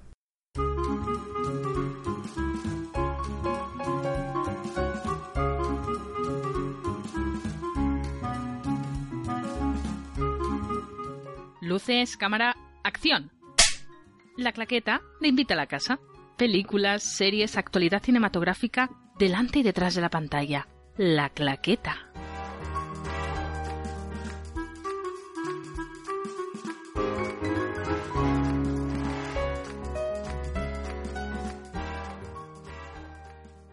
Y continuando con este programa especial de Invita a la Casa, versión Malvivir, tenemos la sección que habla de películas, series y todo lo que tenga que ver con la televisión también. Y eh, se llama La Claqueta y hemos traído un invitado especial del podcast de Arenales Podcast, que es el Babón Friki, para que hablemos sobre una película muy, la verdad que a mí me gustó mucho, ¿ah? Que es este Cinema Paradiso, ¿verdad? Buenas, Barbón, cuéntanos. Bueno, este, encantado. Introducing Wondersuite from Bluehost.com, the tool that makes WordPress wonderful for everyone. Website creation is hard, but now with Bluehost, you can answer a few simple questions about your business and goals, and the Wondersuite tools will automatically lay out your WordPress website or store in minutes. Seriously. From there, you can customize your design, pick your brand colors, and add blocks. No custom theme or coding required. You'll get content suggestions that you can keep or revise, and with Yoast SEO built in, we automatically help you get found in search engines. From step by step guidance to suggested plugins to an AI powered help bot, our built in tools make WordPress wonderful for everyone. Maybe that's why Bluehost has been recommended by WordPress.org since 2005. Whether you're a beginner or a pro, you can join over 2 million Bluehost users. Go to bluehost.com slash Wondersuite. That's bluehost.com slash Wondersuite. Hello, it is Ryan, and I was on a flight the other day playing one of my favorite social spin slot games on chumbacasino.com. I looked over the person sitting next to me, and you know what they were doing? They were also playing Chumba Casino. Coincidence? I think not. Everybody's loving having fun with it. Chumba Casino is home to hundreds of casino style games that you can play for free anytime, anywhere, even at 30,000 feet. So sign up now at chumbacasino.com to claim your free welcome bonus. That's chumbacasino.com and live the Chumba life. No purchase necessary. BGW. Void were prohibited by law. See terms and conditions. 18 plus. ¿no? de estar acá en esta sección justamente del Interpodcast. Creo que voy a ser el podcaster más, más, entre- más entrevistado del Interpodcast, ¿no? porque ya van como dos, dos, dos ediciones seguidas. y bueno, no encantado de hablar de, de Cinema Paradiso, ¿no? que es, es una película italiana ¿no? del 88. Ajá. que fue múltiple, múltiple- tuvo múltiples premios en el año 89 e incluso en los años 90, ¿no? Es, es un, una- un peliculón para todo amante del cine, ¿no? Para todo romántico del cine, ¿no? Bien, bien, bien. Este, cuéntanos, por favor. ¿Me dices cuándo se estrenó esta película? ¿Me, me comentabas la fecha? En el, en 1988. En el 88, pero ha ganado premios incluso en los 90. ¿Cómo es eso? Eh, bueno, al ser italiana, Ajá. entonces primero salió por allá, ¿no? Pero, o sea, primero ganó, fue ganadora del, del premio, del gran premio especial, eh, creo que fue del Festival de Cannes, creo que es el que tiene ese, ese premio.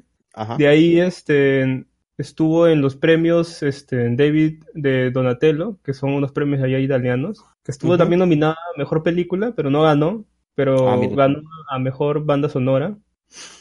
De ahí estuvo en, en los premios ya del, del cine europeo, donde ganó este, a Mejor Actor y también premio especial del jurado, ¿no? De ahí ya cuando llegó, es que eh, eh, a Norteamérica, Estados Unidos, llegó en los 90 ya, esta película. Me, ima- me imagino. Entonces, por eso es que en los 90 es que recién ya se hizo más popular, por así decirlo, ¿no? Claro, pues salió, salió a finales del 88 y por eso que agarró los premios del 89, ¿no? Allá en, en Italia y una vez que ya salió de Europa a, a América fue cuando ganó todos estos premios ya de, de allá, ¿no? De, de este lado del charco, ¿no? Ganó los, los premios, los Globos de Oro a Mejor Película Extranjera. También ganó lo- el Oscar a Mejor Película de, de habla no inglesa. Y, y también múltiples este, nominaciones y premios al BAFTA, ¿no? Interesante, ¿ah? Interesante, ¿ah? Ahora, vamos a centrarnos un poquito en la película. Eh, Lux, tú también viste la, pel- la, la película, ¿verdad? Mm, sí, logré verla por medios convencionales. Y, mm, y sí, me gustó. ¿Qué te parece? ¿Qué te parece? Bien, Lux. Bien, Lux. Ah, en lo personal, yo creo que combina la película varias cosas, ¿no? Eh, interesantes, ¿no? Por así decirlo, este combina un poco lo que se vivió en Italia, que fue la Segunda Guerra Mundial, ¿no? Más o menos es esa- está ambientada para esas fechas, ¿verdad? Ajá, justamente este, en la infancia de, de nuestro personaje principal, que es apodado Toto. To- Toto, ajá. Ajá, él eh, eh, justamente nació justamente por ahí, ¿no? En la Segunda Claro. Guerra Mundial y ya su niñez mm, un poquito más grande la, la vivió posterior a esa guerra, ¿no? Incluso ahí te, te narran cómo su, su padre posiblemente está muerto, ¿no? Porque está desaparecido, ni siquiera ha encontrado su cuerpo. Ya más adelante Ya. se ve qué, qué pasó, ¿no? Con su padre. Ajá. Al, al, al menos este yo cuando vi la película y, y vi el personaje ya adulto dije, ¿qué pasó? ¿Por- ¿Cómo se volvió tan hijo de puta este, este personaje, no? Porque llevaba más de 30 años que no visitaba a su mamá. Es italiano. pues. Eh, esto está orientado. La, la, la, la, la niñez de este personaje, del personaje principal de Totok es en Sicilia, ¿verdad? Ah, sí, creo que sí. Y es ocurre en el año, si mal no recuerdo, creo que creo que es 47. Bien. Claro, claro. Es, es, es, en Sicilia en ese tiempo, pucha, solamente había carretitas, por ahí uno que otro auto todavía. O sea, era una zona, digamos, algo ru- rural, ¿no? y Para nacía la, la mafia. época. Y nacía la mafia. Y no existe. Y tampoco no nacía tampoco la mafia, ¿no? La mafia siciliana la tan conocida. Recién estaba naciendo, sí. Incluso te, te pintan cómo, cómo trataban a los comunistas, ¿no? Los tenían así separados. Sí. Se debe Ahora, tratar, otra sí. cosa, otra cosa que también se ve en la película es la educación. Una educación muy dura, ¿verdad? es gracioso, es gracioso con la- ver a una profesora jalándole la, la- las orejas a un niño y estrellándolo contra la pizarra. O sea, eso en la actualidad nostálgico. obviamente no se, no se puede Es hacer, ¿no? Es nostálgico. No, yo, me- yo- yo recuerdo que hasta, hasta en mi niñez pasaban cosas así, ¿eh? De que la profesora claro, te, podía, te podía agarrar a reglazos. Claro que ya, ya era una regla delga- delgadita, ¿no? o que te Claro. podían, no sé, pues, este, Agarraban poner el- el- cinta de en la boca, ¿no? Sí, ¿no? Sí, sí, me ha pasado todo eso.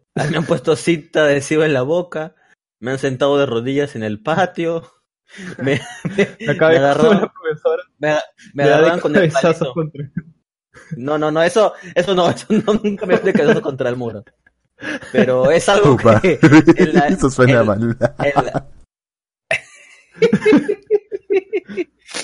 Pero no, no, no, o sea, se, se nota que es algo que en la época pasaba bastante, pues, ¿no? La educación era una educación Era más, mejor. más dura.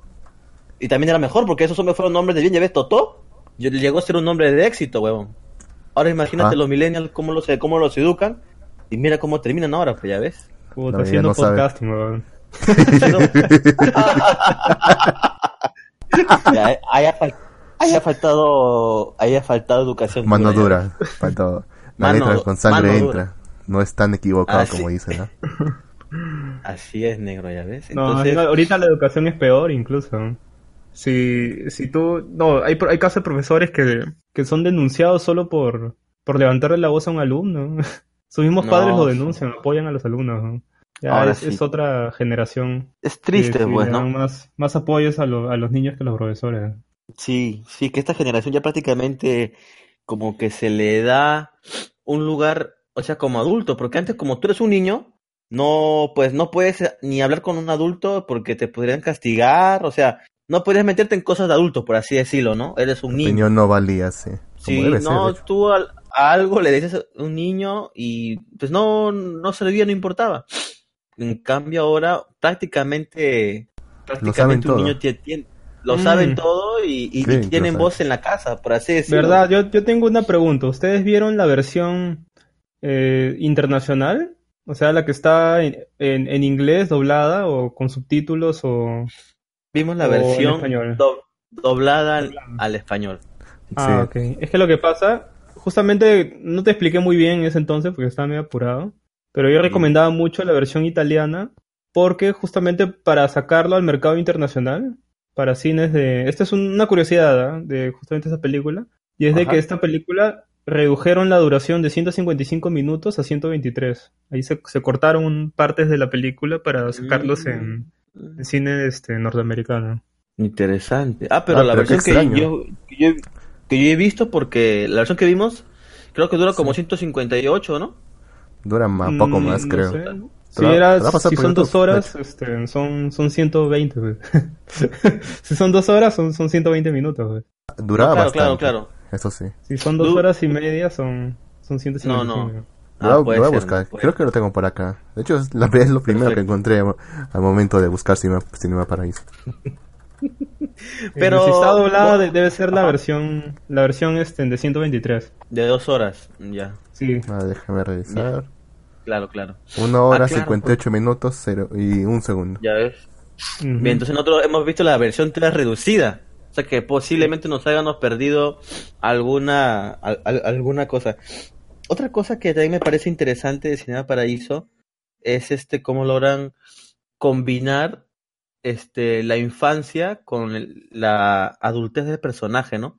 Se ve el cambio de niño a joven, pues, ¿no? Cuando de joven Totó pues ya tiene pues se enamora, ¿no? Tiene su primer amor, ¿no? Entonces me me gusta la parte en que Totó deja de ser niño y, y se vuelve ya un hombre, ¿no? Y siempre de la mano con su amigo, con su amigo el, el, el ¿cómo se llama el señor? Me olvidé. Alfredo. Alfredo. Alfredito. Sí, don, don, don Alfredito, que era su, era su yunta, ¿no? Claro, tienen, tienen una relación, tienen una química así de, de esas, de esas amistades que, que actualmente ya no se ven, ¿no? De, de una persona mayor y, y alguien menor, ¿no? Pues actualmente es- eso ya se, se ha pervertido, ¿no? Entonces una persona Mm. mayor tal vez hablando con, con un niño y no sé, pues lo ven mal, ¿no? Pero en esos Pues, tiempos era, era in- incluso hasta, hasta inocente, ¿no? Es una relación más de mentor que de amistad. Pero bueno, esta relación, por así decirlo, me recordó mucho, seguro lo han leído en el colegio, a la obra de, ¿cómo se llama? Manuel Rivera, creo que era, eh, Mi plata de naranja lima. Es Mm. similar porque también este, aquí en esta obra de Mi plata de naranja lima, pues se ve eh, la amistad entre eh, un adulto y un niño, ¿no? En el caso era, en el caso de ellos eran, bueno, portugueses, bueno, Portuga, que era el señor que era amigo de este niño brasileño, que era portugués, ¿no? Que también era su amigo, ¿no? Así pues me, como que me hizo recordar ese libro de Mi planta de naranja lima, ¿no? Y creo que incluso ambas, no, no, no, en el otro termina peor, así que está bien aquí. Aquí creo que, aquí creo que, que, que es un buen final. Me gusta, de, de hecho, el final que tiene esta película me parece un final muy bueno, muy acertado, muy entrañable, muy este, muy bonito en, en realidad. Pucha, a mí es uno de los pocos finales de una película que, que en verdad me, me ha congojado, ¿no? En verdad me, me ha tocado el corazón, me, ha hecho incluso lagrimear, ¿no? Claro, claro, es que el último, lo último eh, que ves en la película como que te hace recordar todo lo que el niño vivió, pues, ¿no? O sea, de niño él pasó muchas cosas, o sea, en el colegio o cuando iba al cinema, porque prácticamente toda esta historia se cuenta en el Cinema Paraíso, pues, ¿no? Ah, En el Paraíso. Aquí sucede toda la historia, sino que es más que nada un recuerdo, ¿no? Que tiene nuestro protagonista, que ya es adulto, ¿no? Y recuerda todo lo que vivió en este cine y la amistad que tuvo con, con Alfredo, ¿no? Ujú. Y bueno, esta amistad nace gracias al, al amor al cine, pues, ¿no? Bueno, que tampoco había muchas otras Este, cosas más que hacer en un pueblo tan pequeño, sí. Este, no, o sea, o sea que us- ustedes qué opinan sobre a mí me parece la verdad que en ese tiempo pues un cinema era prácticamente el único la única fuente de, de diversión que tenía este pueblo, ¿no? O sea, aparte del cinema no tenían prácticamente nada más, pues, ¿no? Nada legal, por lo menos, sí.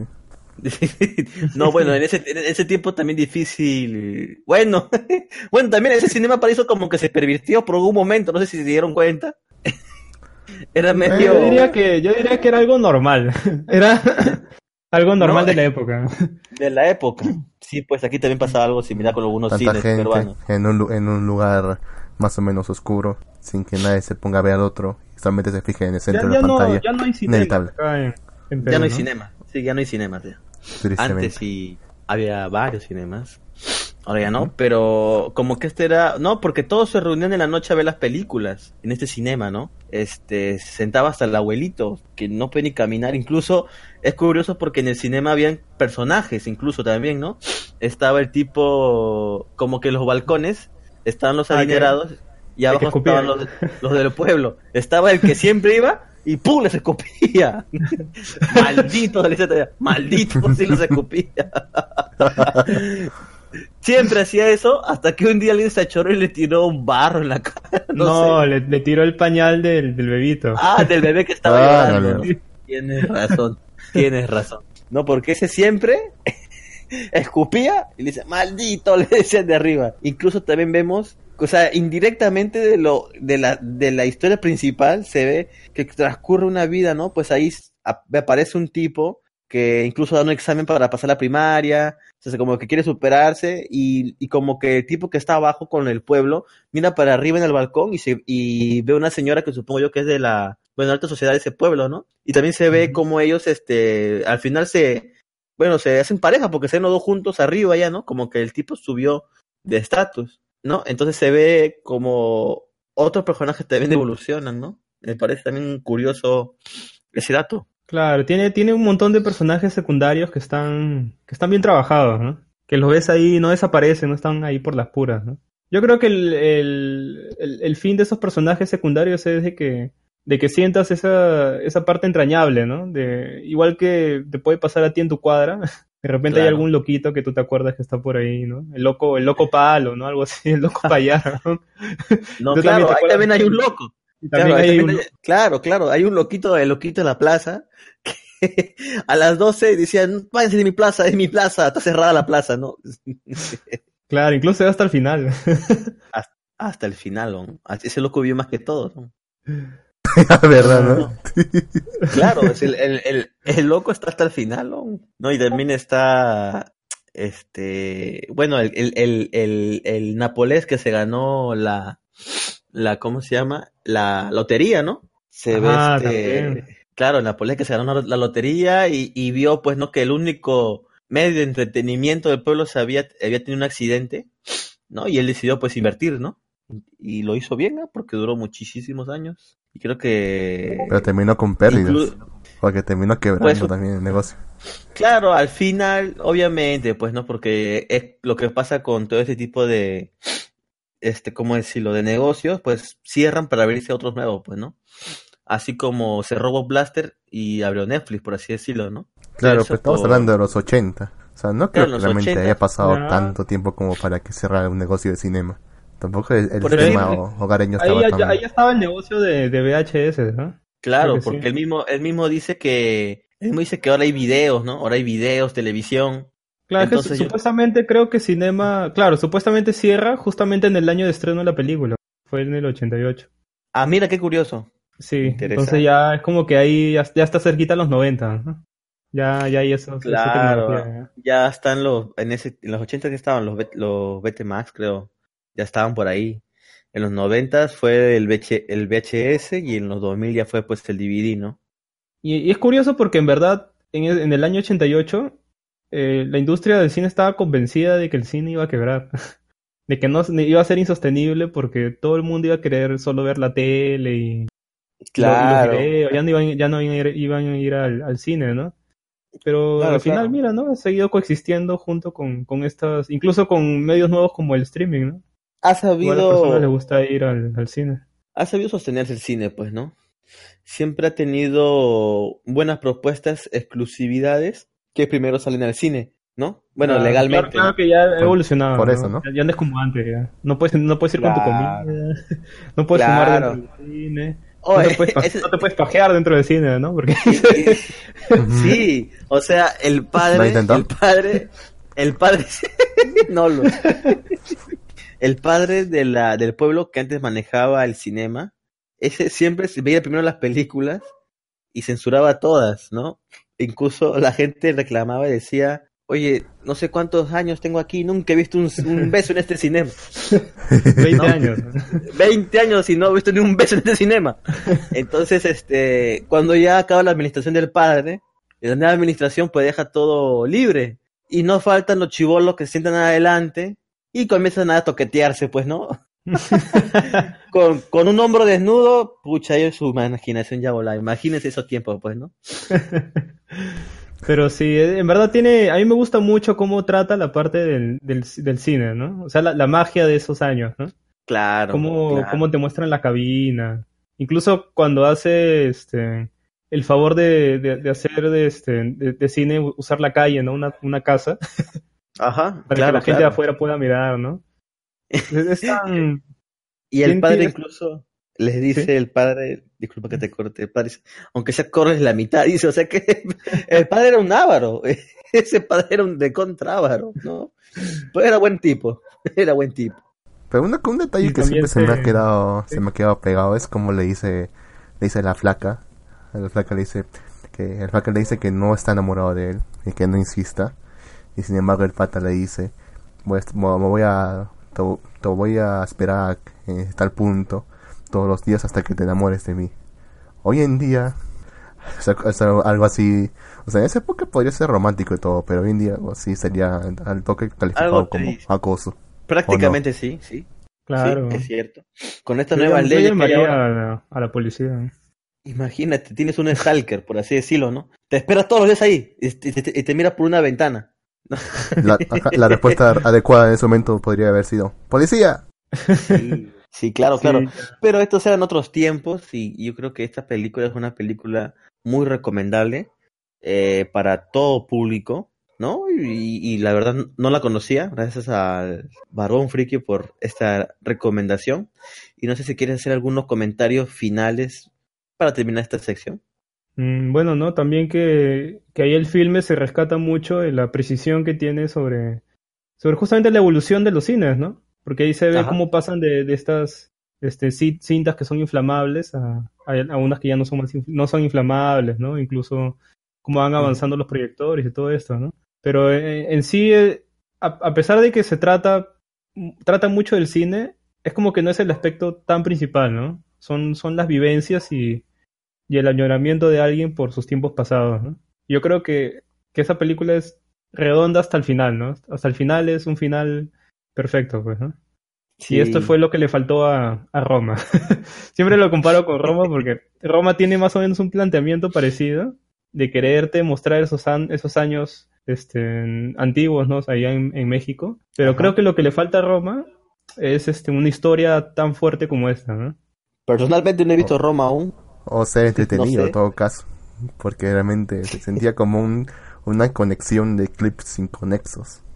Yo lo sentía así. Sí, sí, la verdad es, es, no sé, es como el día al día, es el, el día a día de, de esa época. Pero no tiene una, una- una historia tan, tan potente, ¿no? Bueno, supuestamente el director dijo que era la unión familiar, ¿no? Ahí se ve, ¿no? Pero no, no es tan potente como, como esta película, pues, ¿no? Que te deja muy claro y te graba ahí en tu corazón qué cosa te quiere decir, pues.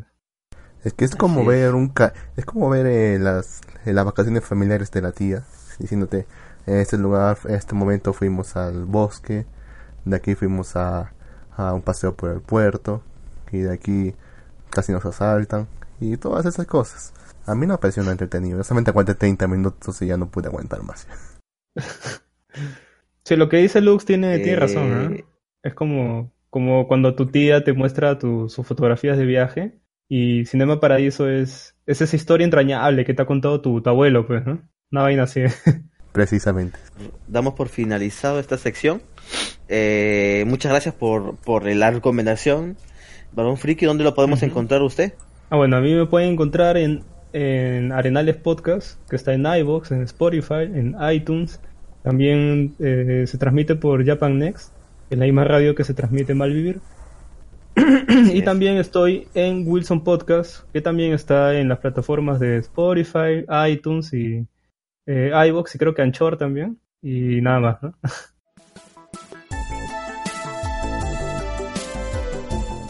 La Ciencialista en Invita a la Casa. Noticias frescas sobre ciencia, charletas, entrevistas y divulgación científica con otro punto de vista. Posología mensual y sin efectos secundarios. La Ciencialista.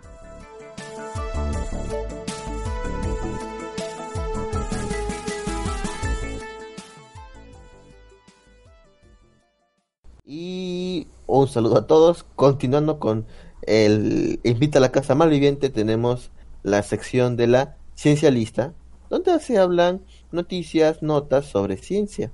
Y ya que estamos con esta serie tan buena que ha sacado HBO sobre Chernobyl, vamos a hablar un poquito sobre este incidente nuclear que prácticamente es uno de los mayores sucesos este o sea, junto al, al de Fukushima de Japón, del 2011, es el más grave en la escala internacional de accidentes nucleares. O sea, es el desastre nat- natural más grande de la historia. Perdón, bueno, nat- eh, deja- dejaste ambiental, por así decirlo, ¿no? Ambiental. Más grande, más grande de la historia, que estamos hablando de el caso de Chernobyl, ¿no? Que pues ya todo el mundo supongo que habrá escuchado alguna vez de Chernobyl.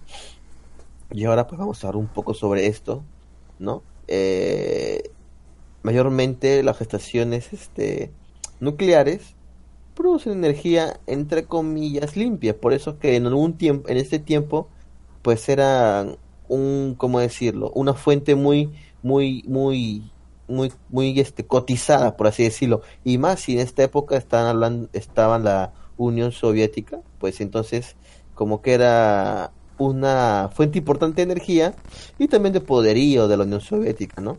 Ahora, el detalle de esto es que hubieron, según eh, algunos factores, como, como me decías tú, Lux, ¿no? Que un, algunos científicos evaluaron las condiciones y dijeron que habían cosas que tenían que, que hacer al respecto, ¿no, Lux? Ujú, Que había filtros que hay que poner para evitar desastres. Ajá. Como que finalmente ocurrió. Y sin embargo, las grandes autoridades del partido o los o los re- responsables en ese, en ese en ese escenario simplemente lo ignoraron. Y bueno, y ocurrió lo, y ocurrió lo que sabemos, lo que sabemos. Est- Claro, lo y- que sa- estos tipos estos Ajá. tipos también les advirtieron a los gringos o a los europeos, si mal no recuerdo, y ellos sí les hicieron caso y evitaron desastres como el que ocurrió aquí. es el detalle y todo fue porque se hizo un este una prueba de, de- una prueba o sea todo esto pasó porque se hizo una prueba este de energía no pero no se tuvo o sea por un tema como que de cambio de, de personal como que no se tuvo un estricto control y este esta prueba esta prueba este de potencia de, energía resultó mal y causó que explotara el reactor número 4 de esta planta y la gente prácticamente no, no sabía lo que estaba pasando. Y era también porque la misma el mismo el, mismo eh, los mismos gente de la planta nuclear y la misma gente del gobierno este bueno la Unión Soviética o no sabía o no se quería o no quería decirlo no porque había hubieron muchas personas que murieron por, o sea ni siquiera estuvieron en la explosión pero estuvieron tan cerca que murieron por toda la radiación que se irradió. Hubieron personas que luego de los años también murieron porque simplemente estuvieron relativamente cerca, o sea, estabas a un par de, o unos, unos par de kilómetros y ya te, y, y te fregó, o sea, ya tenías, estabas propenso Cáncer. a morir de cáncer. Entonces, mucha gente ha muerto así. Eh, para dar una cifra exacta, eh, la evacuación de Chernobyl se llevó a un radio de 30 kilómetros.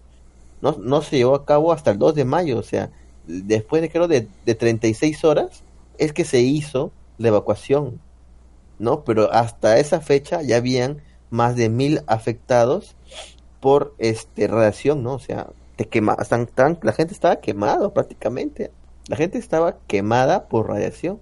Eh, Fue tanto la radiación que, o sea, ni, siquiera estaba cerca, o sea, de la explosión y, te quemaba las manos, la piel, imagínate, es, y este tipo de radiación alcanzó varios países, ¿ah? O sea, el viento propagó la radiación a varios países, a no tan, este, o sea, no era tan fuerte la radiación, pero igual, o sea, fue muy grave, ¿no? Lo que pasó en Chernobyl específicamente. Y como decía otra vez, este, lo que re- realizó la evacuación, el estado fue demasiado tarde, ¿no? Demasiado tarde. Claro, también por su propio, no solamente por su propia ineficiencia, sino también por su reticencia de aceptar de que lo habían cagado. Introducing Wondersuite from Bluehost.com, the tool that makes WordPress wonderful for everyone.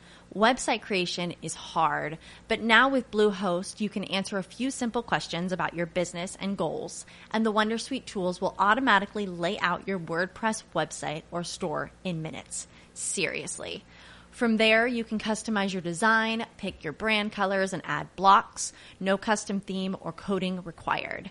You'll get content suggestions that you can keep or revise, and with Yoast SEO built in, we automatically help you get found in search engines.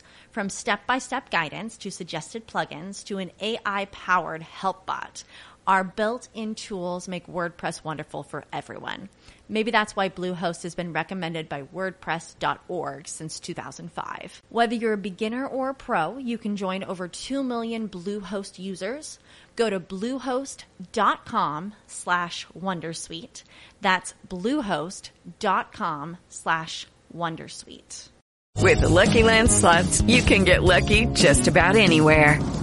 This is your captain speaking. Uh, we've got clear runway and the weather's fine, but we're just going to circle up here a while and uh, get lucky. No, no, nothing like that. It's just these cash prizes add up quick. So I suggest you sit back, keep your tray table upright, and start getting lucky. Play for free at LuckyLandSlots.com. Are you feeling lucky? No purchase necessary. Void where prohibited by law. 18 plus terms and conditions apply. See website for details. Porque el partido, nu- porque el partido era perfecto y nunca puede equivocarse. Exacto. Sin embargo, ahí está. Eso es lo que pasa ver, en regiones dictatoriales. Ajá. Acá dice, ver, la explosión provocó la mayor desastre, la mayor catástrofe de la historia de la explotación civil de la energía nuclear. 31 personas murieron en el momento del accidente y alrededor de 135 mil personas tuvieron que ser evacuadas de los 155 kilómetros cuadrados afectados, permitien- permaneciendo ex- extensas áreas deshabitadas durante muchos años a realizar la reubicación posteriormente de otras 215 mil personas. La reacción se extendió a, lo, a la mayor parte de Europa, permaneciendo los índices de reactividad en las zonas cercanas en niveles peligrosos durante varios días. La estimación de radionucleidos que se liberó en la atmósfera se sitúa al torno del 3.5% del material procedente del combustible gasto, gastado. O sea, puta, prácticamente esto ha sido eh, enorme. O sea, esto, estos niveles de radiación en, eh, que, que, que pasaron en Chernobyl son algo que nunca se vio, ¿no? Nunca se Desde vio. Hiroshima. Desde- bueno, desde Hiroshima, ¿no? Pero igual Hiroshima fue más controlado que esto, weón. O sea, Hi- Hiroshima fue, o sea, fue una catástrofe, pero aquí, o sea, allá pasó la catástrofe y la gente seguía por ir caminando y jugando como si nada. Después de tres días, prácticamente casi tres días, es que recién comenzaron a evacuar a la gente. A ver, eh, las víctimas fueron 31 personas que murieron, 28 directamente a la explosión radiactiva. Eh, la mayoría fueron bomberos que participaron eh, porque pensaban que era un incendio, ¿no? O eso decían, entonces fueron bomberos y, y apagaron el incendio que no existía, obviamente porque no van a apagar con fuego la radiación, perdón, con agua, no van a apagar con agua la radiación, ¿no? Después de esto se estima que 135 mil personas que fueron evacuadas de la zona y alrededor de 50 mil habitantes de Pripyat fueron eh, afectados por eso, ¿no? O sea, eh, no solamente murieron en el momento, sino que tuvieron, eh, este, como decirlo, situaciones de cáncer muy agudas que en los años, incluso algunos en dos años, eh, vieron afectados, ¿no? Es algo que también ocurrió también, por ejemplo, con Fukushima, que a pesar que ha sido menos grave, ha sido más controlada. Mucha gente del equipo de rescate también ha desarrollado cáncer. Claro. Es triste. Es gente que sabía que iban, que, que se iban, iban a ir a, iban a ir a esa zona, iban a morir. Pero lo hicieron por, quién sabe, solidaridad o una buena recompensa. Quién sabe. Mm, quién sabe, pero como te, o sea, o sea, sabían que iban para su muerte, pero es que también alguien tenía que hacer este trabajo, pues, ¿no?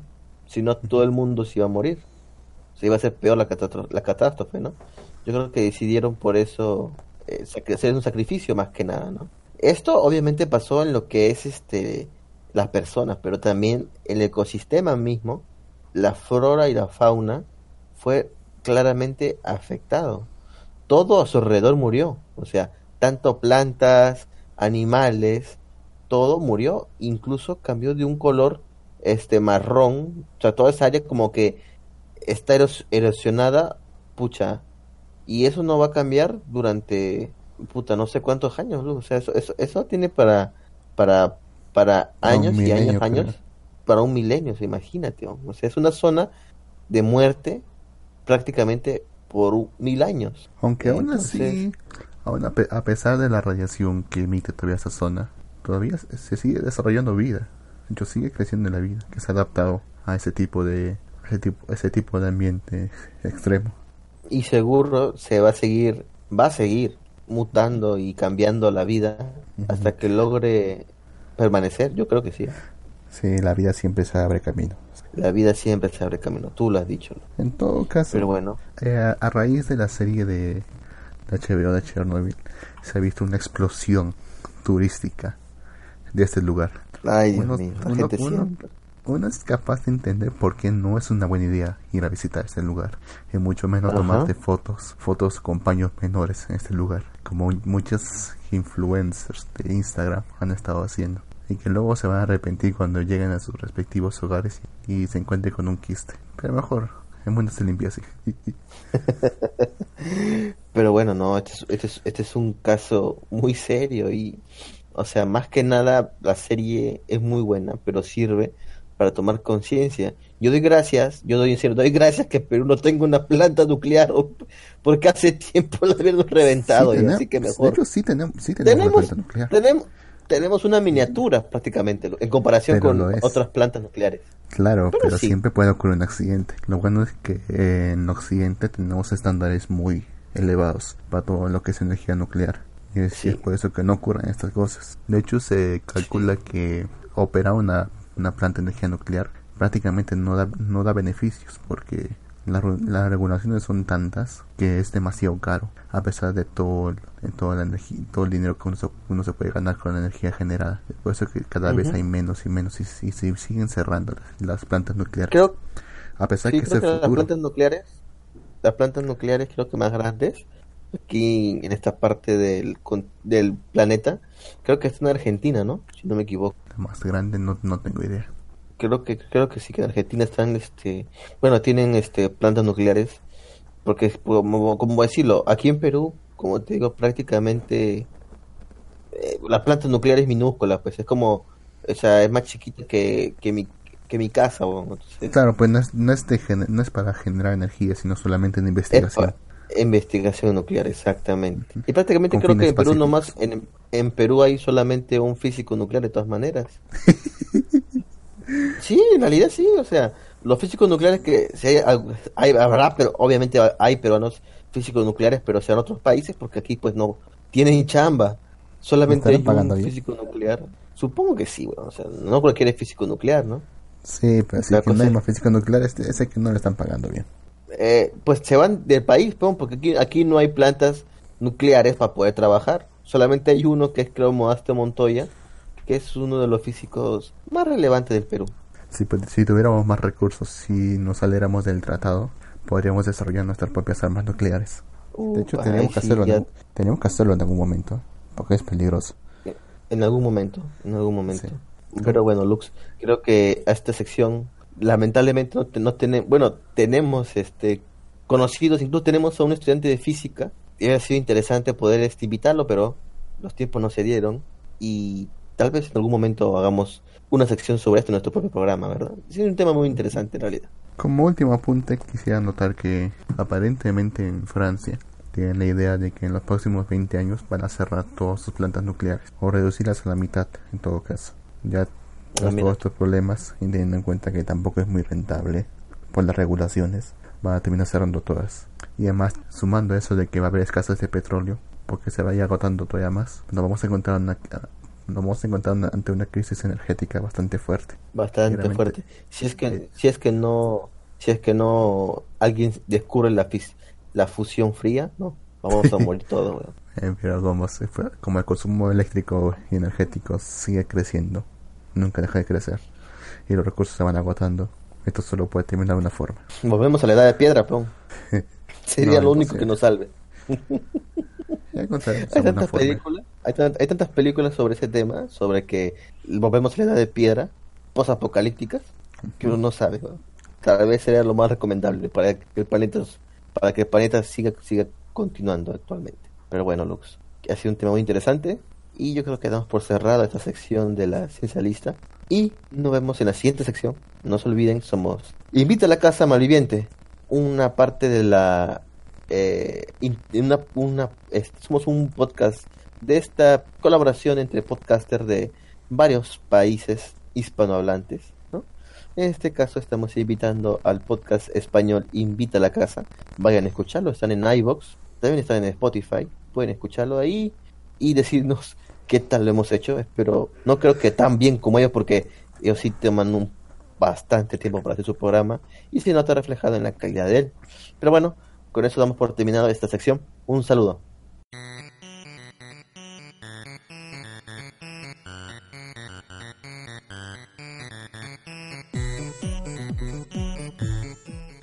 Nubes y drones. Un kilo de tecnología distendida. Cuarto y mitad de 2.0ismo. Su puñadito de redes sociales, una pizca de podcasting y otras mancias. Nubes y drones.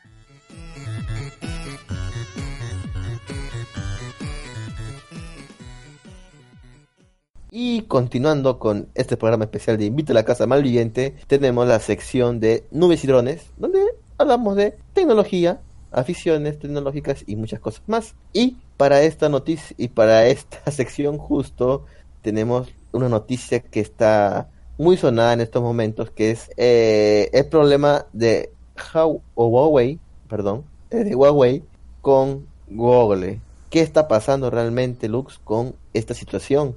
¿Por qué Google le va a prácticamente quitar el sistema operativo de Android a Huawei, Lux? Resulta que el gobierno de Donald Trump, gobierno estadounidense, aprobó medidas contra em- empresas que supuestamente están robando tecnología de, del gobierno estadounidense y de otras empresas occidentales. Y obviamente este, este decreto está dirigido más que todo a las chinas y sobre todo a Huawei, que es lo que ha estado haciendo durante todos estos años. Y por lo tanto, las, y la- las medidas hacen que las empresas que colaboren con este tipo de empresas tengan sanciones. Y se les, les prohíbe, y se les prohíbe operar en el, en el territorio de los Estados Unidos, lo cual obviamente es un mercado enorme. Entonces, entonces, las, em- entonces cuando se anunció esta medida, las acciones de Huawei ca- cayeron un poco y además muchas de las empresas con las que colaboraba le dieron la espalda, entre ellas la más sonada, Google, que dicen que están, están por prohibir eh, el acceso a su sistema operativo, entre comillas, porque realmente no, no, no se puede prohibir porque es, es un software libre, entre comillas también. Como dijo Lux, este es más que nada, y no viene de ahora, o sea, la gente es ahora que está escuchando ese tema, pero el gobierno estadounidense lleva bastante tiempo diciendo que no consuman los smartphones de Huawei. Incluso, eh, ¿por qué? O sea, ¿por qué se ve todo esto? ¿O por qué Estados Unidos dice esto? Es porque el CEO de Huawei eh, fue, es un ex agente del Partido Comunista Chino.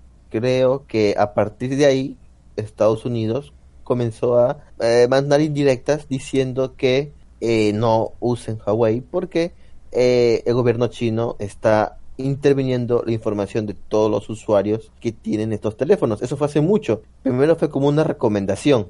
Luego, en Canadá, atraparon a la CEO en Latinoamérica o, o- América de Huawei. Fue atrapada y fue puesta a prisión preventiva porque se, se decía que Huawei estaba irrumpiendo con la seguridad de los Estados Unidos, ¿no? Entonces, de la, o sea, que la tiene jurada Huawei ah, desde hace tiempo, ¿ah? Y ahora esto fue lo más fuerte, que más que nada Google o Google no quiso, o sea, él no quiere separarse de Huawei en realidad, pero se ve amarrado de manos por el gobierno estadounidense, ¿no? Que, como dijo Lux, es pues eh, el que en realidad mueve los hilos detrás de este teatrillo, por así decirlo, ¿no? Incluso varias otras organizaciones que incluso no son de Estados Unidos, que son organizaciones eh, de Gran Bretaña, como la organización MicroSD, que la verdad yo no sabía que existía, y la, la otra como la de Bluetooth, que tampoco, y la de Wi-Fi, que no sabía que existían, pero según que también le iban a quitar estas tecnologías, siendo no, y esas, y eso que estas no son de Estados Unidos, pero pertenecen a la, pues, a la sociedad que tienen este eh, cinco países, pues. Entonces, este, la cosa es que Huawei, pues se veía mal, o sea, todos pensaban que Huawei iba a morir, pero hace poco ya se ha dicho, o ya se, ya se salieron noticias, que Huawei ya tiene un sistema operativo derivado de Android. A ver, pongámonos primero esto claro. Android es un sistema open source, ¿sí? O sea, ¿qué quiere decir esto? Que es un sistema de código abierto. ¿Qué quiere decir? Que yo puedo entrar a internet y bajarme el código base, esa es la palabra mágica, el código base de Android, ¿sí? O sea, es como decir que yo, es como que yo agarre y pueda completamente gratis bajarme el esqueleto del sistema operativo, que es el código base en que está derivado, o que está escrito, perdón. Bajo esto, lo que pasa es que Google siempre, año tras año, saca sus famosas versiones de Android. ¿Y qué es lo que hace a, eh, Google? Pues a nivel de software se encarga de eh, ver seguridad, parches, rendimiento, etcétera, etcétera, etcétera. Por eso es que cada año siempre se escucha, ah, yo tengo el Android este 9, el Android 7, el Android 6. Eso más que nada son versiones de Google, son versiones de software especializado que lanza Google y es el que se está usando normalmente. Obvio, hay otras versiones de Android, ¿no? ¿Y esto qué quiere decir? Que Huawei, pues, al ver este problema, va a sacar su propia versión de Android. No necesariamente otro sistema operativo, sino que es Android, pero con otra carcasa, por así decirlo, porque se basará en el open source de Google. Esto es algo que en realidad al público final, o sea, al usuario final, no lo va a notar prácticamente porque a menos que seas un, un, este, un usuario ya muy técnico, específico, no lo vas a notar porque prácticamente va a ser lo mismo. Vas a poder entrar a tu tienda de descarga de aplicaciones y descargarte cualquier aplicación como lo hacías normalmente en la Play Store, ¿no? Obviamente por temas de uso no vas a poder usar la Play Store, pero Huawei puede sacar una tienda de aplicaciones y normal poder descargarte WhatsApp, Facebook, Google mismo, vas a poder bajarte tu Gmail, tu YouTube sin ningún problema, ya que son aplicaciones web, así que no hay ningún problema en realidad. Y al parecer, ya los Estados Unidos, al ver este tipo de situación, dio un paso para atrás, porque comienzo, el primer paso para atrás que dieron fueron darle tres meses de prórroga, entre comillas, y ahora ya hicieron un salto para atrás, diciendo que después de estos tres meses les den tres años de prórroga. Obviamente, Huawei ya dijo que no les interesa, ya está trabajando en un sistema operativo y muy probablemente, aunque le den la prórroga, Huawei va a romper lazos, ¿no? Lo que pasa es que esto es simplemente esto es simplemente economía, pues no es, o sea, yo no voy a confiar nuevamente en Google, o sea, si yo fuera Huawei, no voy a confiar en Google como socio porque este on me deja me deja en el aire, o sea, prácticamente lo abandonó. Cosa que no, que no tuvo nada más que hacer. Es inevitable porque, o sea, Google pues es estadounidense y no lo podía hacer, pero igual pues ya no se va a arriesgar Huawei y va a estar solito, va a manejar su sistema operativo él mismo, ¿no?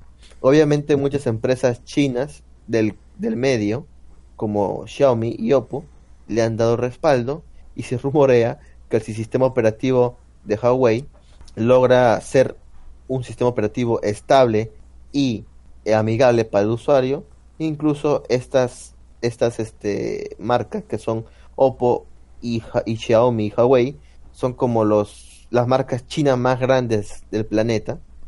Oppo también viene a ser lo que es OnePlus. Si alguno de ustedes ha escuchado de celulares OnePlus, que prácticamente son los celulares más potentes de cada, cada año, pues ellos también pertenecen a este mercado chino, ¿no? Entonces, es algo muy importante tener en cuenta, pero yo creo que todavía hay bastante desarrollo porque no cualquiera es un sistema operativo. Por eso es que prácticamente Google o Google ha llevado todos estos años el desarrollo del software, ¿no? Porque no es nada sencillo. Hay que revisar muchas cosas, hay que tener en cuenta los bugs de programación, hay que tener en cuenta los parches de seguridad.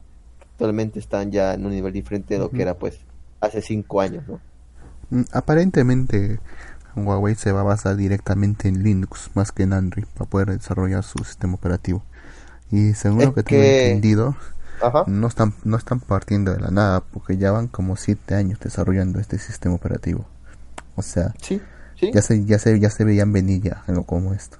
Claro, o sea, tenían tenían una tenían un, un plan de contingencia, por así decirlo. Aclarando que obviamente Android es un derivado de Linux, eh, o sea que por ahí no hay problema. O sea, van a usar Linux puro, o sea, van a usar código de programación en Linux, pero van a usar de todas maneras el esquema de Google, porque si no, no van a poder instalar APKs. Y la APK es la extensión de instalación de aplicaciones de Android, ¿no? O sea que sí o sí van a usar el Android, el, open source, pero ahora, mira, si logran hacer un sistema operativo con, li, con, con este open source y con Linux, o sea, va a ser un golazo porque va a ser mucho más seguro que el mismo Android. También podría instalar instalar aplicaciones de las propias distribuciones de Linux, lo cual sería todavía mejor. Ajá. ¿Qué dices? En todo caso, aparente, aparentemente sobre el nombre del nuevo sistema operativo hay distintos nombres respecto a la región. Por ejemplo, en las Américas y en, y en China en general se va a llamar Hongmeng. Incluso, incluso en Perú ya, ya registrado ya la marca como Hongmeng. Y, Es cierto, pero, es en, cierto. pero en el territorio de la Unión Europea parece que se va a llamar ARC OS. ARC OS. Así es. Va- o sea que como que Homemade es el nombre piloto, pero puede ser que se llame así como tú dices. Es un nombre sí, comercial es. más que todo en, en las Américas. En todo caso, Así en todo caso, como no va a tener disponible la tienda de aplicaciones de Google, ya, ya están- ya están desarrollando la propia suya que se, que se va a llamar Hub Gallery. El problema va a estar que van a tener que negociar con las la aplicación, las dueñas de las aplicaciones más eh, más, import- más importantes, por ejemplo Netflix y Facebook. Pero también van, van a estar en, en el terreno de poder negociar con otro tipo de aplicaciones, por ejemplo las que solamente están disponibles en, eh, iOS, en iOS, en Apple. Eso va a ser Claro. una ventaja competitiva respecto a Google. Pero no sé cuánto, no, pero no sé en cuanto a su favor. Igual yo O sea, aún, aún, aún, es, aún, aún es incierto. Este tema es bastante incierto aún. Solo el tiempo lo dirá. A ver qué tal va esto. Qué tal le va a Huawei. Porque, o sea, no cualquiera hace software. También es, es, es, es bastante delicado. Pero yo creo que Huawei tiene, pues, los medios para poder hacerlo, ¿no? Lo que yo Aparte, más preocupado, que estaría más preocupado del caso de Huawei sería no, no tanto por el software, sino por el hardware. Ya han habido va- varias empresas de componentes, empresas importantes que sometieron componentes a Huawei que le han dado la espalda. Ahora van a tener que buscar Ajá. alternativas que probablemente no Bueno. sean de la mejor calidad. Mm, bueno, mira, la mayoría de componentes son en realidad chinos. Lo bueno, lo bueno de Huawei es que ellos mismos fabrican sus procesadores, que son los famosos Kirins. O sea, hubiera estado jodido si, si Huawei usaba los Qualcomm Snapdragon, que algunos utilizan, porque ahí sí se queda sin procesador. Y sin procesador, pues no funciona nada. Por más que tenga memoria, placa, chipsets, ROM, RAM, sin el procesador no opera nada, ¿no? Pues al menos por ahí, o sea, yo creo que por ese lado normal, porque incluso podría irse con Samsung y que le fabrique lo- los componentes en realidad. Cosa que Pero ya han hecho varias veces, ¿ah? Pero también está el detalle de, de la conexión micro USB y la Mira. USB tipo C que, que la empresa que la fabrica supuestamente también hace la, la espalda. Puedes sacar otro tipo de cable negro, o sea, eso es como los iPhone utilizan los Lightning. Ahorita, ahorita se está, se está más o menos eh, homogenizando recién el tipo C y ni tanto porque aún sigue usando bastantes micro SD, pero bueno. Yo lo uso también, sí. Pero el, está- Claro, el- yo también lo uso. El detalle, el detalle está pues justamente el tipo de mercado que apunta Huawei. Huawei apunta a un mercado que pueda disponer de él, más que todo por sus precios competitivos. Y sin embargo, sin, em- y sin embargo, Apple apunta al mercado del postureo. A gente que no le interesa pagar tanto solamente por tener el nuevo celular de la marca. Solamente por decir yo tengo un Apple y tú no. Exacto. Es por, eso, es por- es por eso que ellos se pueden disponer a hacer todos los cambios que ellos quieran, porque van, a tener una, una base de, de clientes fieles que lo persiguen no por su calidad, sino por su prestigio, entre comillas. En cambio, Huawei va, sí va a tener que adaptarse a un mercado, un mercado que ya está saturado con celulares de precios bajos y que es demasiado competitivo. Sí, pues. En ese sentido, se estaría más fregado Huawei. Claro, claro, va a tener este, este, hay un largo camino todavía por recorrer, ¿no? O sea, Hawái va a tener un camino bastante largo para llegar a ver, a, bueno, ¿cómo decirlo? Tiene un camino largo para poder, este, pasar todas las, las pruebas que se le vienen, pues. Pero yo creo que lo va a lograr, ¿ah? Y creo que con eso podemos estar por terminado este- esa sección. Sí, esto será todo en esta nota, que es la nota de la nubes y drones, perdón. es la nota de nubes y drones. Pues hablamos de tecnología. Y con esto vamos por terminar esta sección. Un saludo. Continuamos con este especial de Mal, eh, Invita a la Casa Malviviente.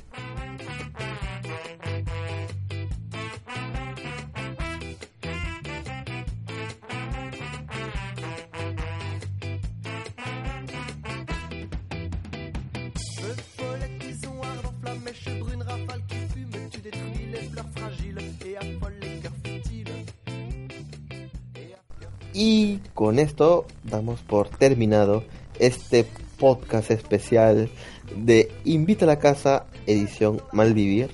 Eh, pues ha sido algo entretenido y diferente hacerlo porque nosotros normalmente cuando grabamos nuestros programas pues lo hacemos ante una radio online y ya luego lo pasamos al, al formato podcast. Entonces es, es, es interesante cómo hemos hecho este programa porque hemos tenido que realizar una investigación de los temas, más o menos eh, conocer algo y luego pues grabarlo por partes, ¿no? Ha sido interesante esta, esta experiencia. ¿Qué te pareció a ti, Lux? Interesante por lo menos y también bastante entretenida, aunque sí extenuante, eso sí. Eso sí, yo creo porque no estamos acostumbrados a realizar este tipo de tareas, como que Maldivir se lleva las cosas con más, con más eh, tiempo, no, ¿cómo decirlo? Más relajados, por así decirlo. Improvisado. Pero ha sido también improvisado, pero ha sido en serio un gusto. Gracias a los chicos de Invita a la Casa, un saludo para todos ellos. Yo sé que eh, estaban esperando con ansias nuestra invitación. Espero que haya sido de su agrado. Hemos tratado de hacerlo bien, no sé qué tan bien lo hemos hecho, pero espero les haya gustado. Gracias a todos por escuchar este programa, el Inter Podcast 2019. Así que vayan a ver, escúchenlo. También vayan a, a Invita a la Casa, por favor. Escuchen sus programas. Y pues nada, ha sido un gusto. ¿Algo que quieras decir tú? Por último, Lux. Me gustaría participar, no sé si hablo por ti también, pero me gustaría participar más en más eventos como estos, a pesar de que ya han anunciado que va a ser el último de este año. Hasta ha sido de lo más interesante. Al menos Sí, más que todo sí, para conocer nuevos, para conocer No. nuevos formatos, como tú has dicho. Exacto. Exacto, eso es, eso, eso es lo bueno de este intercambio. Según tengo entendido de este año, sí, pero no sé, creo que el próximo año volverá con otra administración. Espero que sí, porque la verdad que fue nuestro primero interpodcast y tampoco creo que sí.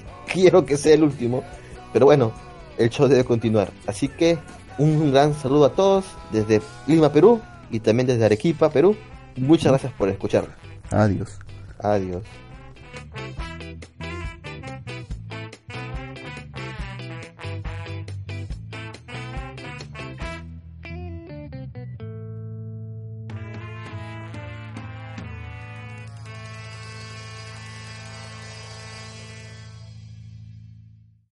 Lucky Land slots, you can get lucky just about anywhere. Dearly beloved, we are gathered here today to. Has anyone seen the bride and groom?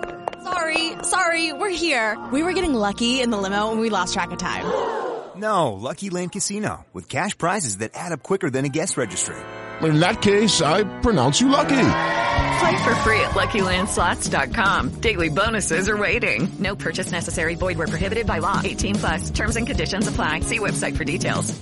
Judy was boring. Hello. Then Judy discovered ChumbaCasino.com. It's my little escape. Now Judy's the life of the party. Oh, baby, Mama's bringing home the bacon. Whoa, take it easy, Judy. The Chumba life is for everybody. So go to ChumbaCasino.com and play over 100 casino-style games. Join today and play for free for your chance to redeem some serious prizes. ChumbaCasino.com. No purchase necessary. Void where prohibited by law. 18 plus terms and conditions apply. See website for details.